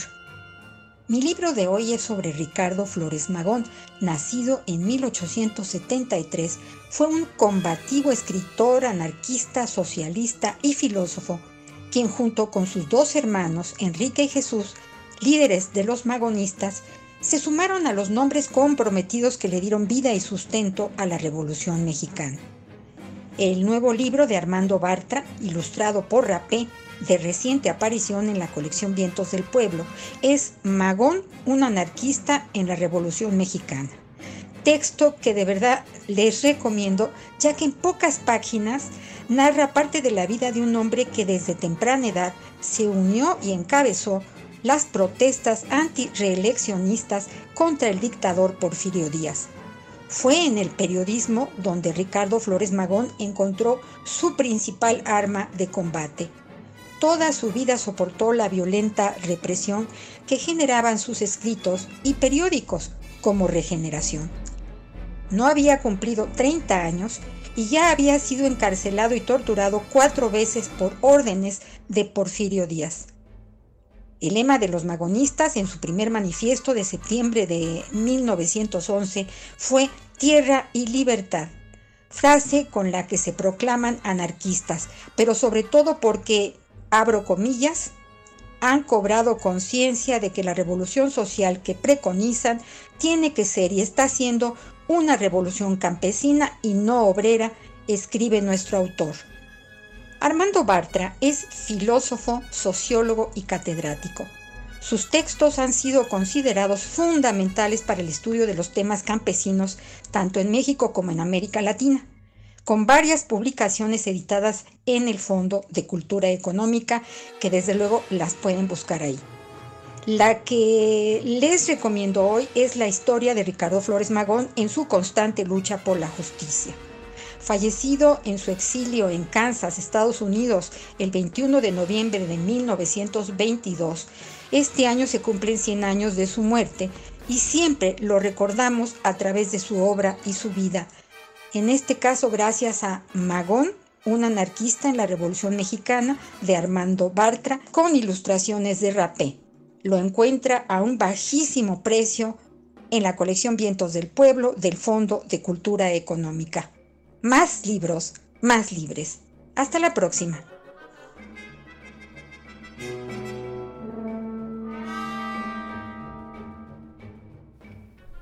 Muchas gracias a nuestra querida amiga Verónica Ortiz con estas recomendaciones. Bueno, para el fin de semana, ya encaminados al fin de semana, eh, Miguel Ángel. Bueno, y antes de despedirnos, antes de despedirnos, son las Pero nueve con hay que cincuenta y decir cinco que, minutos. Este, el libro no solo está súper barato en los libros de sí, sino que 20 cumplió pesos. 50 años. Es un libro que estaba en la colección CEP 70 de Armando Bartra y que es un clásico, es una de las primeras, este, eh, uno de los primeros grandes esfuerzos cuando no había, digo, empezaba, empezaba el fax, ¿no? Empezaba el fax y la edición facsimilar de regeneración y la documentación de los de los archivos de los Flores Magón fue verdaderamente extraordinaria, ¿no? Es la obra auto- totalmente de un autor solventado por, el, por, por la capacidad institucional en ese momento de la SEP, que, que formó una unidad de publicaciones interesante y que publicó muchísimas cosas. Ahí están como grandes momentos del pensamiento de los años 70, ¿no? Y que, y de, y que de ellos forma parte Bartra y que ahora regresa a Magón con una fuerza enorme y con esa, con esa capacidad de un científico social, de un ensayista como Bartra, para, como Armando Bartra, para mostrar en qué consiste anticiparse, ¿no? Y en qué consiste ajustarle cuentas a la historia, ¿no? Y que bueno, forma parte también de las pasiones, hay que decirlo, de este historiador eh, Paco Ignacio Taibo, que dirige el Fondo de Cultura Económica, y que son parte de varios hechos de justicia editorial. Sí, por supuesto, por supuesto. Magón, un anarquista en la Revolución Mexicana. Esta edición ilustrada además por Rapé. Ilustrada por Rapé, bueno, pues sí, hay toda una visión de la historia. Ahí, ahí en, eh, en este libro a tan bajo costo, 20 pesos. Está en la colección Vientos del Pueblo, que es una conexión, colección precisamente que se caracteriza por tener precios accesibles para cualquier bolsillo, para cualquier presupuesto. Y decía que antes de despedirnos, yo quiero agradecer, agradecer el trabajo que eh, Pamela Galicia eh, nuestra querida compañera de servicio social nos ha dado a lo largo de estos meses, desde mayo de este, de este año 2022. Eh, Pamela, muchas gracias. Apenas nos estamos conociendo, van a creer que apenas nos estábamos conociendo porque porque la pandemia pues no no permitió eh, para el caso de la universidad que los los chicos y chicas de servicio social se acercaran presencialmente. Entonces no conocíamos eh, su carita, pero sí su trabajo y te lo agradecemos, Pamela. Muchas gracias. Y Pamela es estudiante ya egresada de comunicación y periodismo de la FES Aragón y estuvo aquí en primer movimiento en estos meses apoyándonos con varios, varios elementos como la metadata y otras cuestiones que están, que pasan eh, por fuera de los micrófonos, eh, detrás de los telones, pero que son fundamentales para, para la realización de un espacio como este y para hacer radio. Pamela, gracias. Sí, y hay que decir que, la- que el servicio social es una de las grandes conquistas de nuestra universidad en el siglo XX, que eh, comenté muchas veces durante la pandemia, la negativa de los estudiantes, en el caso de la UNAM y de la FES Aragón, de presentarse al servicio social si no era presencial. Fueron muy pocos los que aceptaron el reto de la distancia, pero ahora este, lo presencial forma parte, la generosidad de las instituciones que valoran el trabajo de los jóvenes que sin tener experiencia, sin tener currículum y sin tener recomendaciones, poco a poco van integrando las eh, planas de los centros este, don- donde hacen su servicio social y eso es fundamental, son las oportunidades de trabajo que una universidad como la nuestra le ofrece a quienes están al frente de las cosas, Berenice. Por supuesto. Bueno, con esto nos despedimos. Gracias a todo el equipo. Gracias y hasta pronto, eh, Pamela. Pamela, por este servicio social tuyo que tanto eh, pues reconocemos. 9 con 59 minutos. Nos despedimos. Una petición también se titula Cuando nadie ve de Morat.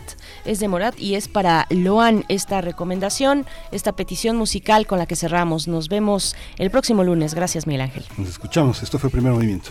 El mundo desde la universidad.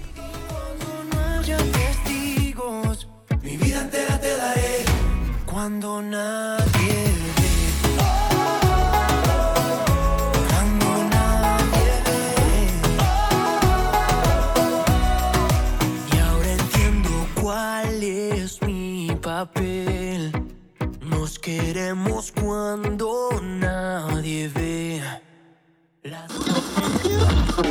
Radio UNAM presentó Primer Movimiento. El mundo desde la universidad. Con Berenice Camacho y Miguel Ángel Gemain en la conducción. Rodrigo Aguilar y Violeta Berber, producción. Antonio Quijano y Patricia Zavala, noticias. Miriam Trejo, coordinación de invitados. Tamara Quirós, redes sociales. Arturo González, Operación Técnica. Locución, Tessa Uribe y Juan Staca. Quédate en sintonía con Radio UNAM. Experiencia sonora.